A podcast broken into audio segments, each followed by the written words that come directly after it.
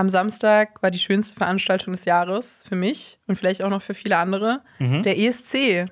Habt ihr ihn geschaut? Ich möchte zwei Sachen dazu sagen. Erstens, ich ähm, verachte den ESC auf, mit jeder Phase meines Körpers. Ich finde das nervig. Ich finde, das ist eine einzige große Geldverschwendung. Ich finde es lächerlich. Ähm, die meiste Musik, die da gespielt wird, finde ich furchtbar. Und ja, ich habe ihn gesehen und ja, ich habe es auch sehr gefeiert. Und ich habe nee, also ganz- gedacht, das geht ganz woanders hin, Nee, als du nee. angefangen hast. Nee, nee, ist so. Ich muss dazugeben, dass äh, bei mir, ähm, meine Mutter war früher sehr, sehr groß und ist sie auch immer noch ähm, ESC-Fan und guckt das jedes Jahr. Und ich habe mich als Kind immer zu ihr gesetzt und das dann mit ihr geguckt. Und das hat so für mich so einen nostalgischen Wert, so was Emotionales. Und ja, ich habe den jedes Jahr immer so ein bisschen mitverfolgt. Dieses Jahr habe ich tatsächlich äh, mit meiner Freundin zwei andere Leute eingeladen. Wir haben den bei ähm, so einigen Getränken. Was, Das was ist so eine klassische ESC-Party. Das ist ja so ein. So ein ja, nee, so ein Zusammenhocken, ein bisschen was reden, trinken und äh, essen. Wir haben gegrillt und dann noch ein bisschen ESC geguckt. die auch Punkte vergeben, so? Nein, haben wir nicht. So Schade. tief stecke ich dann doch nicht. Okay. Also ich stecke nämlich, also nicht so tief, aber ich, ich gucke es halt eigentlich schon auch, seit ich, seit ich klein bin. Und ich bin auch Ja. damit aufgewachsen, auch immer mit meinen Eltern früher geschaut. Ja. Und ich habe das auch jetzt mit der Freundesgruppe irgendwie aus dem Studio, machen wir da auch immer so ein Ding draus, also dass wir dann immer Punkte vergeben. Und ich finde, Mhm. es ist schon eine nette Unterhaltung. Ich finde, es ist, ich sage immer, das ist so meine WM so ein bisschen, weil es ist eine irgendwie eine eine, schöne Zusammenkunft von allen europäischen Ländern. Es ist aber auch immer, man kann es auf jeden Fall kritisieren. Also ich verstehe all deine Punkte und auch ein bisschen, die Songs sind meistens sehr, sehr schlimm, aber man kann halt meistens drüber lachen, weil die Ja. Bühnenshow ja auch immer mega extravagant ist und sich niemand da richtig ernst nimmt. Ja. Ja. Das ist ein Guilty Pleasure. Ist ein Guilty Pleasure. Absolut. ein Aber es ist ja teures immer eine Guilty Pleasure, EM ja. geht einen Monat. Äh, guckst du dann auch die ganzen Vorentscheide und Halbfinals und all das? Nee, aber nur aus dem Grund, weil ich mich halt überraschen will. Und ich Ah, okay, finde das dann ja. immer so schade, wenn man das Halbfinale gesehen hat oder so, Ja. dann weiß man ja die meisten Songs schon, Songs kennt, kennt die man, schon, ja. und weiß auch meistens, wer gewinnt, weil da gibt es ja dann immer schon die, die Munkler im Vorhinein. Oder auch so die Jury, äh, die dann schon weiß, wen sie wählen. Ja. Und für alle, die da überhaupt nicht drin sind, ne, ich kann nur empfehlen, geht wirklich auf YouTube und schaut euch den Auftritt von Finnland an, von Carrier mit dem Song Cha Cha Cha. Ich liebe den. Ich liebe den wirklich Ja. über alles. War ja auch der große Fanliebling und äh, leider nicht gewonnen, was ja auch schon eine einzige Frechheit ist. Und ich war auch teilweise auch echt wütend. Ja. Du, du ja. fieberst dann auch mit, egal wie klar es ist, wer gewinnt am Ende, ne? Dann immer diese 12 Points to und so. Egal, wer und dann- gewinnt, Deutschland verliert. Ja, Deutschland ist wieder letzter geworden. Klassiker. Niemand mag Deutschland. Wo hättest du denn den deutschen Song gesehen? Wie bitte? Wo hättest du den deutschen Song Den Song, gesehen? Wie viele hätte Punkte ich- hättest du ihm gegeben? Boah, ich, wir haben vorher sogar Wetten abgeschlossen und ich habe Oh, gedacht, dass wir wenigstens im Mittelfeld landen, weil ich muss wirklich sagen, dass ich den Song nicht so schlecht fand Wie sonst, ja. sonst. Also war wenigstens mal was anderes. Lord of the Lost. Ja, wirklich Lord of the Lost. Ähm, aber ich hätte auch gerne Finnland Winnen gesehen, weil ähm, der Song sehr, sehr cool war und auch so voll der Banger und man hatte so die ganze Zeit dieses Das ist ein richtiger Banger. Ja, im Das Kopf. Ist also wirklich, der ist der Film. Hör dir den mal an, den Okay. Song. Der ist großartig. Ich liebe den. Also auch plus den Auftritt. Ich finde den ganz unironisch geil. Ja. Und äh, ja, bin äh, mega sauer, dass der nicht gewonnen hat. Aber äh, so ist das beim ESC.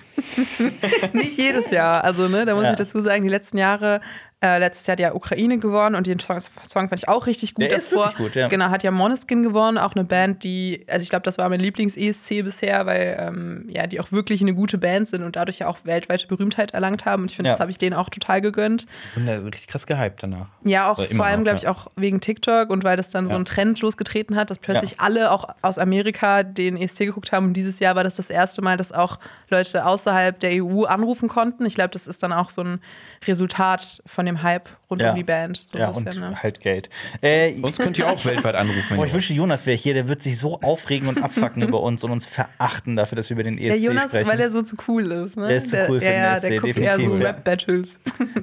Sorry. Feuer über Er ist, Deutschland. er, ist ja. nicht, er, ist, er ist nicht hier, um sich zu Ich würde verteidigen. Jonas Ja. gerne in einem Rap-Battle sehen. Ich Oh, auch. Gegen wen? Oh, Gegen, ähm, Bitte gegen wen? Gegen Lenny natürlich. gegen Lenny. Lenny, Boah, ja, kann klar. Lenny rappen? Weiß ich nicht. du rappen? Ich kann ein bisschen rappen. Oh, oh, Ey, es sind große Worte. Eminem, Eminem, Love the Way You Lie, habe ich mal damals auswendig gelernt mit 10 oder so. Aber ich mache das Love jetzt the nicht voll. way you lie Ja. auch noch. Ja, weil ich halt auch primär Rihanna-Fan war und dann bin ich da so reingerutscht. Und dann habe ich angefangen, Eminem zu hören. Okay, das ist das Uncoolste, glaube ich, was du Ja, je es tut mir gesagt leid, es tut mir leid, aber ne, ich bin Und das sage ich nach dem ESC-Gespräch. Aber ja, Jonas ist leider nicht da. Der ist äh, drei Wochen in, äh, äh, in Rap-Battle-Tour. In, auf Rap Battle Tour in Südamerika. Äh, nee, Oh, der ist leider wirklich im Urlaub. Ähm, aber trotzdem, falls ihr solche Gespräche über Filme, Serien und auch über den ESC mögt, vergesst bitte nicht, dass man für uns beim Podcastpreis noch abstimmen kann. Bis zum 28. Mai, glaube ich. Und das ist wirklich nur so ein Klick und dann vielleicht sogar noch ein Klick und das war's. Man muss sich nicht anmelden, nicht gar nichts. Und wir würden uns sehr freuen, wenn wir den gewinnen würden. Aber es, wir haben natürlich sehr, sehr starke Konkurrenz. Aber checkt mal die Shownotes oder unter dem Video, falls ihr auf YouTube hier zuguckt. Äh, da haben wir so einen Link reingepackt. Da könnt ihr so drauf touchen mit euren Fingern. Also es ist nur ein Klick wirklich, ne? Ja, es ist nur ein Klick. Genau. Do it. Do it! Do it. Du hörst einen Podcast von Funk. Cinema Strikes Back. Hier geht's um Filme, Serien, Comics. Und was uns sonst noch so Wahnsinniges einfällt. Mit uns fünf. Jonas, Xenia, Alper, Lenny und Marius. Ja, wir haben äh, wundervolle Themen mitgebracht heute. Äh, wir sprechen heute über Marvel und die Frage, ob es wieder bergauf geht für das MCU. Wir haben schwere Vorwürfe mitgebracht, die einem deutschen Filmstar entgegengebracht werden. Ähm, dann sind zu zwei Filmklassikern die wahrscheinlich auch niemand auf dem Zettel hatte, neue Sequels geplant. Dann sprechen wir über unseren Lieblingsautor, das verrate ich jetzt hier einfach schon mal, das ist George R. R. Martin. Der hat sich nämlich zu den Streiks in Hollywood geäußert und ich finde, so zwischen den Zeilen, wenn man seine Posts liest, gab es ein, zwei sehr interessante Infos auch zu Winds of Winter. Dazu kommen wir gleich. Und wir sprechen über die Starts der Woche, über Fast X und so weiter und so fort. Ähm, ja, wir haben schon gesagt, Guardians of the Galaxy 3 hat einen okayen Kinostart gehabt, aber letzte Woche haben wir auch gesagt, dass es schlechter war als bei äh, den ganzen Filmen der letzten zehn Jahre im MCU. Jetzt kann man allerdings sagen, der Film hat jetzt schon mehr eingenommen weltweit als Quantumania. Das heißt, in nur zehn Tagen seit Kinostart hat der Film jetzt schon weltweit 530 Millionen US-Dollar eingenommen. Das ist eigentlich meiner Meinung nach unter den Erwartungen von Marvel und Disney. Aber es ist jetzt schon mehr als Quantumania, was ja eigentlich nur noch mal mehr dafür spricht, wie sehr Ant-Man and the Wasp Quantumania an den Kinokassen gescheitert ist. Was, was empfindet ihr? Ist das Schadenfreude oder ist das Genugtuung? ist das, was ist es? Ich bin da gefühlstechnisch leer. Leer. Ich bin einfach, also weil. Quant, ich finde, weil Quantumania ist für mich halt auch so ein richtig seelenloser Film. Ja. Also diese ganze komische Kackwelt, die da aufgebaut wird, die so viele Möglichkeiten gehabt hätte. Quantum Realm. Ja, hatte so viele Möglichkeiten und dann ist es einfach, wir haben es schon oft gesagt, der Star Wars-Klon. Mhm. Ähm, relativ unkreativ, nie, sieht nicht schön aus, wie als wäre man in, äh, in eine Bonbonfabrik gefallen. Und Eine Bonfabrik. Bonbon, nicht eine Bonbonfabrik. Bonbonfabrik. Aber vielleicht Eine auch eine Bonbon- mit, Bonfabrik. einer, mit einer Bon noch dazu, weil äh, Ja. es ist dann aber auch nicht so abgedreht. Deswegen, keine Ahnung, dieser Film hat so gar nichts bei mir hinterlassen. Bei mir auch. Also ja. ich, Wut äh, ich fühle mich innerlich. hinterlassen. Nicht inner- mal das bei mir. Bei mir war es eher so, ja, okay. Ja, Das also ist schlimmer als Wut. Ne? Das ist schlimmer. Ja. Gleichgültigkeit ist schlimmer als Wut. Ja, ich, ich fühle mich so, wie Michelle Pfeiffer die ganze Zeit in dem Film guckt, nämlich ausdruckslos und leer. Ja, genau. das Das ist ist eine so. schöne, Ja. schöne Zusammenfassung. Ja. Ich muss aber auch sagen, dass ich für Guardians of the Galaxy mich ein bisschen mehr freue. Also vielleicht Mhm. liegt es daran, dass ich die Filmreihe bisher immer so ein, so ein Goldstück von Marvel sowieso fand. Und Mhm. Ja. ich finde, was der Film ja nochmal geschafft hat, ist, Emotionen in mir hervorzurufen. Und für eine Marvel-Produktion ähm, ist das dann schon mal ein starkes Stück. Ja. Und ich habe dann auch das Gefühl, dass ich, ich kann mir vorstellen, dass es dann ja auch ein bisschen diese Mundpropaganda ist, die dem Film jetzt viel geholfen hat, weil viele gesagt haben, hey, der ist emotional, es geht irgendwie um so eine Thematik, die einem irgendwie äh, nahe geht und äh, der Film ist jetzt äh, auf jeden Fall ein guter, guter Watch, würde ich sagen. Also das jetzt, wäre jetzt meine Kritik. Du hast ja mit Lenny schon äh, auf dem Kanal hier drüber geredet. Ja. Ähm, und deswegen finde ich das äh, so allgemein für Marvel, ich weiß nicht, ich, ich hätte mich jetzt auch damit anfreunden können, wenn es jetzt auch vielleicht mal was anderes gibt, was man ähm, bespricht, weil man redet halt total viel über Marvel und es ist so ein Monopol und so. Aber trotzdem muss ich dem Film lassen, dass er jetzt wieder mir ähm, ein bisschen Spaß an Marvel-Filmen gemacht hat. Ja, ist bei Weiß nicht, mir euch genauso. ging. Nee, kann Okay. ich auch nur ähm, bestätigen. Also gerade weil zuletzt ja Quantumania, Black Panther 2 und Tor 4 ja alle ziemlich enttäuscht haben. Dann diese gesamte Phase 4 von Marvel und Guardians of the Galaxy 3 hat sich wieder frisch angefühlt und wieder dass jemand mit einer Stimme da wirklich auch etwas erzählen möchte, was äh, fernab von dem Marvel-Einheitsbrei irgendwie, irgendwie geht. Das hat mich natürlich sehr gefreut und äh, von daher Dennoch ist es fraglich, man bezweifelt, dass der Film die Milliardengrenze packen wird, äh, knacken wird, also die ähm, eine Milliarde Dollar weltweit. Und das finde ich sehr schade, weil das ja eigentlich auch ein Signal wäre an Marvel, so das sind die Filme. Bitte macht das weiter und nicht, äh, was auch immer die, also diese anderen Filme sind. Wie damals mit, mit, mit Logan, als es Mhm. vorher hieß, boah, nee, wir machen keine Comic-Filme mit FSK 18. Mhm. Und dann hat Logan ja relativ gut performt. Ja. Und dann hat das ja quasi so mit den Weg, ge Weg geebnet für so Deadpool und sonst gesagt, der jetzt nicht ab 18 ist. Ja. Äh, aber trotzdem halt eher sich an ein älteres Publikum richtet. Und dass das halt als Wegweiser genommen wird, um zu Absolut. sehen, okay, diese Filme funktionieren, let's do this. Ja, Ja. aber vielleicht gibt es dann kein blödes Quantumania mehr jetzt. Es ist eh, also ich glaube, es ist gerade komplett offen, was mit Jonathan Majors als Kang passiert. Ne? Also ich, das war so mein, mein aktueller Wissensstand ist, dass man da noch äh, das Gerichtsverfahren abwartet und dass das bei Disney aber auch gerade sehr, also man weiß nicht, was man tun soll. Ich finde das So, so wie ich erzählerisch. das mitbekommen habe. Ich finde das erzähltechnisch aber überhaupt nicht das Problem. Also ich meine, Mhm. wir reden ja jetzt hier nicht von einem humanoiden Wesen, äh, Mensch von der Erde in, in den Filmen, sondern von Kang halt. Und selbst den wenn- kann man, der kann jetzt seine Figur ändern, wie er möchte dann. Und Ja. selbst wurscht, ne? Ich glaube, es geht dann schon auch um die Starbesetzung durch ihn, weil ich meine, Ja. man hat da halt so einen großen, großen Bohai drum gemacht, auch dass er jetzt ausgewählt wurde und er wurde ja auch schon so sehr besprochen und seine Performance wurde gelobt und ich glaube schon, dass das jetzt ein Ding wäre, wenn man Aber ihn das- halt aber absetzt. Ich Ne? glaube, Leute machen immer so einen riesen Wirbel darum, Figuren neu zu casten, dass es immer so ein riesen Debakel wäre. Aber wenn diese neue Person auch einfach talentiert und fähig ist und da gut reinpasst, dann ist das, glaube ich, einfach immer grundsätzlich möglich. Die Diskussion ist so Ja, da alt würde wie ich sogar James, die James Bond-Reihe. Also, James Bond-Reihe. Jedes Mal Ja. wird bla diskutiert darüber und ja, es wird immer gemeckert. Und hier glaube ich, ich glaube, weil Jeff Mess war jetzt nicht so groß vorher, Mhm. also jetzt nicht so der Riesenstar und ich glaube, da sind genug Leute, die ihn gut ersetzen können. Ähm, ist jetzt nicht so, als hätte Stimme man ich irgendwie zu. jemanden, der seit 20 Jahren im Business ist. Ja, das Krass. stimmt. Also ich Klar. fand ihn in, in diversen Rollen immer gut, ähm, was er so abgeliefert hat, aber ich, einfach austauschbar tatsächlich. Ja, aber ich meine, ich mein, selbst wenn du, ich meine, okay, da war es natürlich, da lag es natürlich an dem Tod von Richard Harris, aber auch eine Figur von wie Albus Dumbledore wurde doch neu gecastet und äh, es stimmt. funktioniert. Also klar ist das da natürlich aus einer Notwendigkeit heraus, Ja. aus einem, äh, aber ähm, trotzdem, also ich glaube, es ist möglich. Ich habe Wie viele Darian? Also es gibt zweimal Darian Harris in, in, in Game of Mhm. Thrones. Dondarrion hingenommen. wurde neu gecastet. Tommen wurde äh, in, immer wieder mal neu gecastet. Hat man ja so drauf geschissen, dass es optisch überhaupt Ja. hat überhaupt keine Ja, ja. Rolle gespielt. Ja, Den anderen Typ, der hat ja der sieht ganz anders Ja, und aus. es juckt doch keinen. Also es gibt dann so wahrscheinlich einmal diesen Moment, dass man sagt, okay, das ist jetzt der, okay und fertig. Ja. Ich kenne. Leute, die aber bei Dario und Harris immer verwirrt sind, weil die auch sehr unterschiedlich aussehen Ja, ja, natürlich. die Verwirrung ist, die Verwirrung ist Ja. klar, ja, aber Aber klar, natürlich habt ihr recht. Also Ah. es geht ja dann auch tatsächlich um die Performance des Schauspielers oder der Schauspielerin und nicht um irgendwie, ne, dass die Person genau identisch aussieht oder sowas. Weil ich finde aber bei riesigen Franchises, die dann halt zehn Jahre gehen oder sowas, dann kannst du ja auch nicht immer sicher gehen, dass die Person auch, ne, was mit der passiert oder so bei Albus Dumbledore Ja. zum Beispiel, Mhm. ähm, wenn du da 15 Jahre drehst. Also Absolut, ja. Ja. Total, das weiß man nicht. Ich wollte auf jeden Fall auch noch darüber sprechen, dass Disney zuletzt im, im zweiten Quartal heißt es. Also, jetzt könnte man sagen, zweites Quartal ist ja April, Mai, Juni, aber es geht da um die Zeitrechnung von Disney quasi. Die Zeitrechnung von Disney, als hätte. von den ne, Einfach nur jetzt kommt's Magie noch. und, äh, Glitzer. Vor und nach Walt Ferien, Disney. Ja, ich bin geboren im Jahr 17 nach Walt Disney. Oh ähm, Eine Im durchkapitalisierte Welt. Was, man, was haben wir da? 89? Ja, im, im Sternzeichen Ariel dann. ja, ich bin Sternzeichen Donald Duck, ja.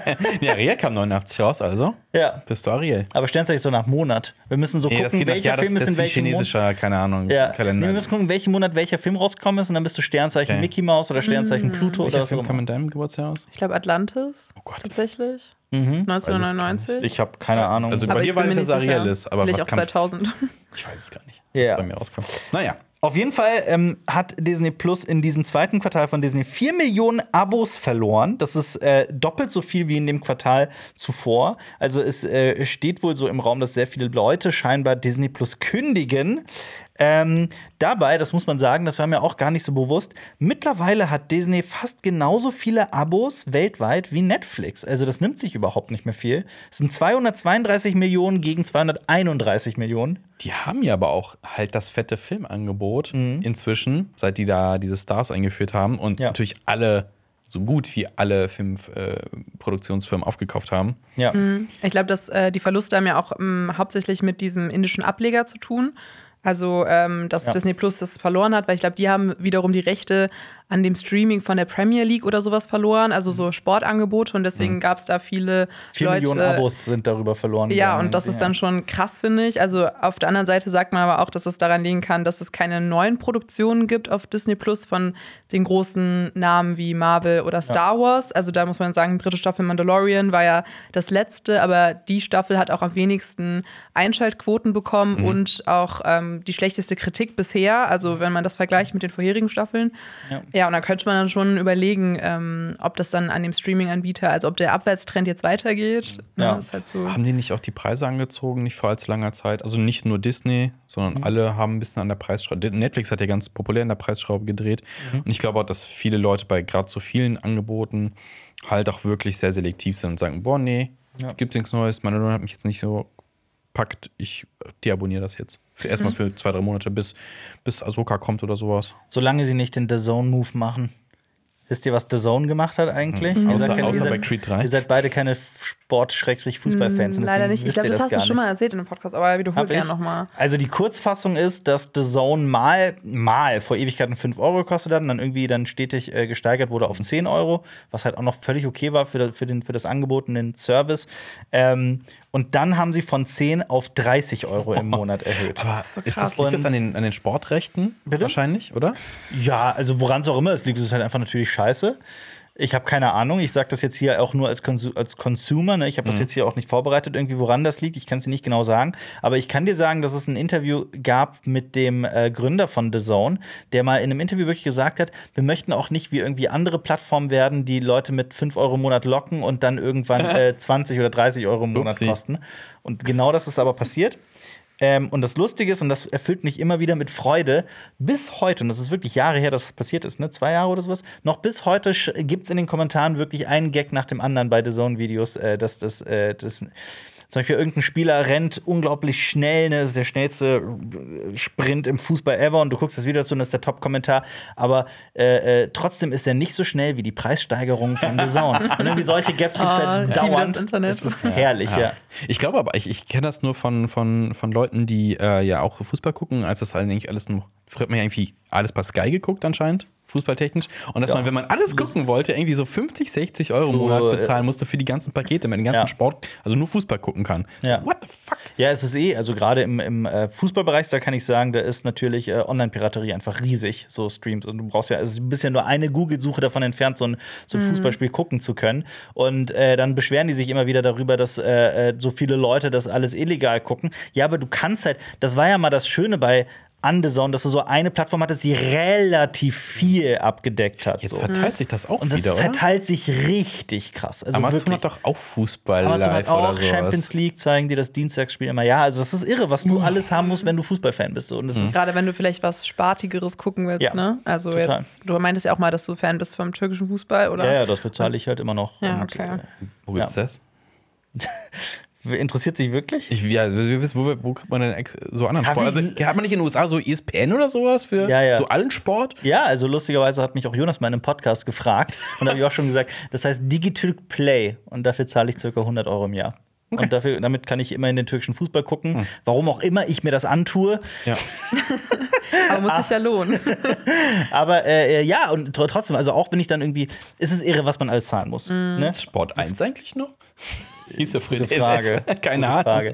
Aber äh, ja, das ist halt, das ist halt, das ist halt immer das Problem, wenn du dann einfach nicht mehr so, wenn es immer eine Plattform mehr gibt und du dann auch noch das brauchst und auch noch das und auch noch das und auch noch das und du den Ja. Übersicht, den Überblick verlierst und äh, ja. Ich habe irgendwie krass. seit acht Monaten gefühlt oder so so eine Subscription. Also ich sage jetzt nicht die Website, aber die ich mir aus Versehen gemacht habe, weil ich irgendwie was recherchiert habe für eine Hausarbeit. Und die buchen mir jeden Monat 10,99 Euro ab und ich kann es einfach nicht kündigen. Und das, das ist so schlimm. Ich habe da wirklich äh, fünf E-Mails oder sowas schon hingeschrieben, aber niemand antwortet Ja, ich mir. hab- Das ich ist ganz schrecklich. Ja, da kannst du aber, glaube ich, sogar in irgendeiner Form wahrscheinlich rechtlich dagegen vorgehen. Ja, Das wahrscheinlich. Ich glaube, ich ja. muss auch einfach nur mal. Ich glaube, das Problem ist eher, dass du keinen Bock hast, oder? Ja, ja, so es ist dann immer so ein bisschen immer. dieses, oh, aber jedes Mal so ein Stich jeden Monat, wenn ich die E-Mail kriege Ja, ja. von PayPal. Ich hatte mir bei Ähm. Amazon ähm, ein paar Kanäle dazu gebucht gehabt, aber ich habe einfach keine Zeit gehabt, die zu gucken. Aber so jeden Monat pro Kanal 10 Euro verschlungen. Ich so, okay, Zeit zum Kündigen. Es ist ja, es gibt ja, ich weiß nicht, ob es das auch schon in Deutschland gibt, aber es gibt ja so einen Anbieter, der ähm, der genau das für dich überprüft und auch für dich kündigt und so. Das ist so eine Ja. Plattform, da trägst du alles ein, aber ich glaube, du musst den auch irgendwelche, irgendwelche Rechte überschreiben. Ich weiß es gerade nicht, ich habe das auch noch nie benutzt. Äh, aber dann kannst du da relativ einfach mit so einem Klick kannst du dann Sachen auch abbestellen und so weiter und Ah, die kündigen das gut. für dich und äh, sagen, geben dir dann auch Tipps und sagen dir, Mhm. ey, du bezahlst das, guckst du das noch und so weiter und so fort. Sowas brauche ich, glaube ich, mal. Ja. Gibt es auch sowas, was, wo man dann beim Arzt Termine machen kann? So irgendwie, Ja. die Ja, dann die für dich anrufen, so eine so, KI. ja. Gibt es das? Ja. Ach, krass. Also, äh, konnte das nicht, jetzt für die Werbung, also das ist Google. Google kann für dich, ähm, meine ich, wäre es Google gewesen, Anrufe Mhm. abtätigen und dann wirklich auch Gespräch führen und sagen, hey, ich hätte gerne einen Arzttermin oder Ärztin Oh, okay. oder sowas. Für alle, Also, die, das, was war mal so haben. Das, was du brauchst, wirklich ein persönlicher Assistent oder eine du brauchst- Assistentin, ne, die Ja. für dich Ja, all den Scheiß übernimmt. Ja, Ja, ja. hoffentlich. Okay, nicht. Google, buch mir einen Arzttermin. Ja, und äh, äh, vielleicht ähm, würdest du ja dann auch, ähm, weißt du, wer auch Assistenten hat? Till Schweiger? Ja. Die Frage ist, was war es denn? Ja, ähm, viele von euch werden es auch schon mitbekommen haben. Es gab äh, einen Spiegelartikel vor einiger Zeit, vor ein, zwei, drei Wochen, ähm, über Till Schweiger und ähm, seine, naja, Arbeitsweise am Set, unter anderem von Manta Manta 2. Ähm, da haben viele Mitarbeiter und Mitarbeiterinnen berichtet, dass es Schikane gab und auch Alkoholmissbrauch am Set. Ähm, und jetzt hat die Konstantin-Film, die ähm, mit Til Schweiger Film dreht, unter anderem Manta Manta 2, ähm, eine externe Untersuchung angeleiert und die haben eine unabhängige Kanzlei beauftragt, den ganzen Bums, der da passiert ist, mal äh, zu untersuchen. Und ähm, ja, das hat so ein bisschen ja, für Wirbel gesorgt. Es haben sich diverse Leute geäußert. Ähm, zum Beispiel Nora Tschirner hat auch was äh, auf Instagram gepostet vor ein, zwei Wochen dazu. Ähm, ja, wie die Lage in der deutschen Filmbranche so aussieht ähm, und dass da Leute äh, ziemlich ausgebeutet werden. Ja. Traurig, falls es stimmt, ja, aber trotzdem wirklich sehr traurig. Ähm, Hast du zufällig im Kopf, was äh, Nora Tschirner da sich, äh, was sie gesagt hat zu? Weil ich meine, sie hat ja viele Filme gedreht mit Til Schweiger. Sie hatte, glaube ich, gesagt, ähm, ich, wenn ich das richtig in Erinnerung hatte, dass ähm, das ja sozusagen keine Neuigkeit wäre, wie die Zustände wären in der Filmbranche. Also sie hat darauf so ein bisschen verwiesen, dass das nichts Neues ist, was man ja immer wieder hört, glaube ich, in solchen Kontexten. Das war ja damals bei Harvey Weinstein auch immer so ein bisschen ähm, der Impetus, so ja, Sehr gewusst man hat es eigentlich. gewusst, ne? Man hat immer Witz aber drüber gemacht, aber haha, Eben, genau. Ja. Und äh, hat dann aber auch trotzdem gesagt, dass er mit ihm äh, Coco Bear und so weiter gedreht hat und dass sie da immer keine schlechten Erfahrungen gemacht hat. Also das war so ein bisschen, genau. Sie hat aber auch gesagt, dass sie schon mal darauf hingewiesen hätte und ich zitiere sie mal, ich habe hier gerade schnell ein Zitat von ihr gefunden. Ich muss ehrlich sagen, ich habe da keinen Bock mehr drauf, weil das ist für jeden in der Branche seit Jahrzehnten, bis auf einige wirklich wenige Sets, ein absolut offenes Geheimnis, dass diese Zustände herrschen. ja. Ja. Und ja, also es ist tatsächlich so. Wir haben ja auch mal die eine oder andere Sache gedreht, zum Beispiel World of Westeros äh, haben wir ja vor boah, vier Jahren gedreht oder Ja, so. vier Jahren oder so, Vier, ja. Fünf Jahre gedreht ähm, mit Set und sowas. Und das ist tatsächlich so, dass viele Leute auch davon ausgehen, so von wegen, ja, wir ballern jetzt hier auch Überstunden am Set. Also ich kann auch sagen, bei uns gab es das nicht. Ja. äh, da haben wir tatsächlich drauf geachtet. Ähm, aber ja, tatsächlich ist es so typisch Medienbranche. Ja, Überstunden, das, Das ist doch muss klar, sein, das ja. muss sein. Also wenn du hier nicht 18 Stunden am Tag arbeitest, dann äh, ist hier Ende. Und das, das gestern, trägt sich so weiter, ne? Wir haben gestern, und das genau das habe ich ja in meinem Video gestern auch thematisiert, das auf YouTube äh, online gegangen ist. Da habe ich darüber gesprochen, warum ich Fast X nicht besprechen möchte. Und da ging es null darum, dass ich irgendwie die Fast and Furious-Reihe hasse oder so, auch wenn ich jetzt wirklich kein Fan davon bin, aber äh, da ging es mehr darum, so wie halt mit den, mit, mit uns und anderen YouTube-Kanälen und, und Zeitungen und den ganzen Medienvertretern halt umgegangen wird, um diesen Film vorab sehen zu können und dann Zeit zu haben, den zu besprechen. Das wird halt einfach immer krasser.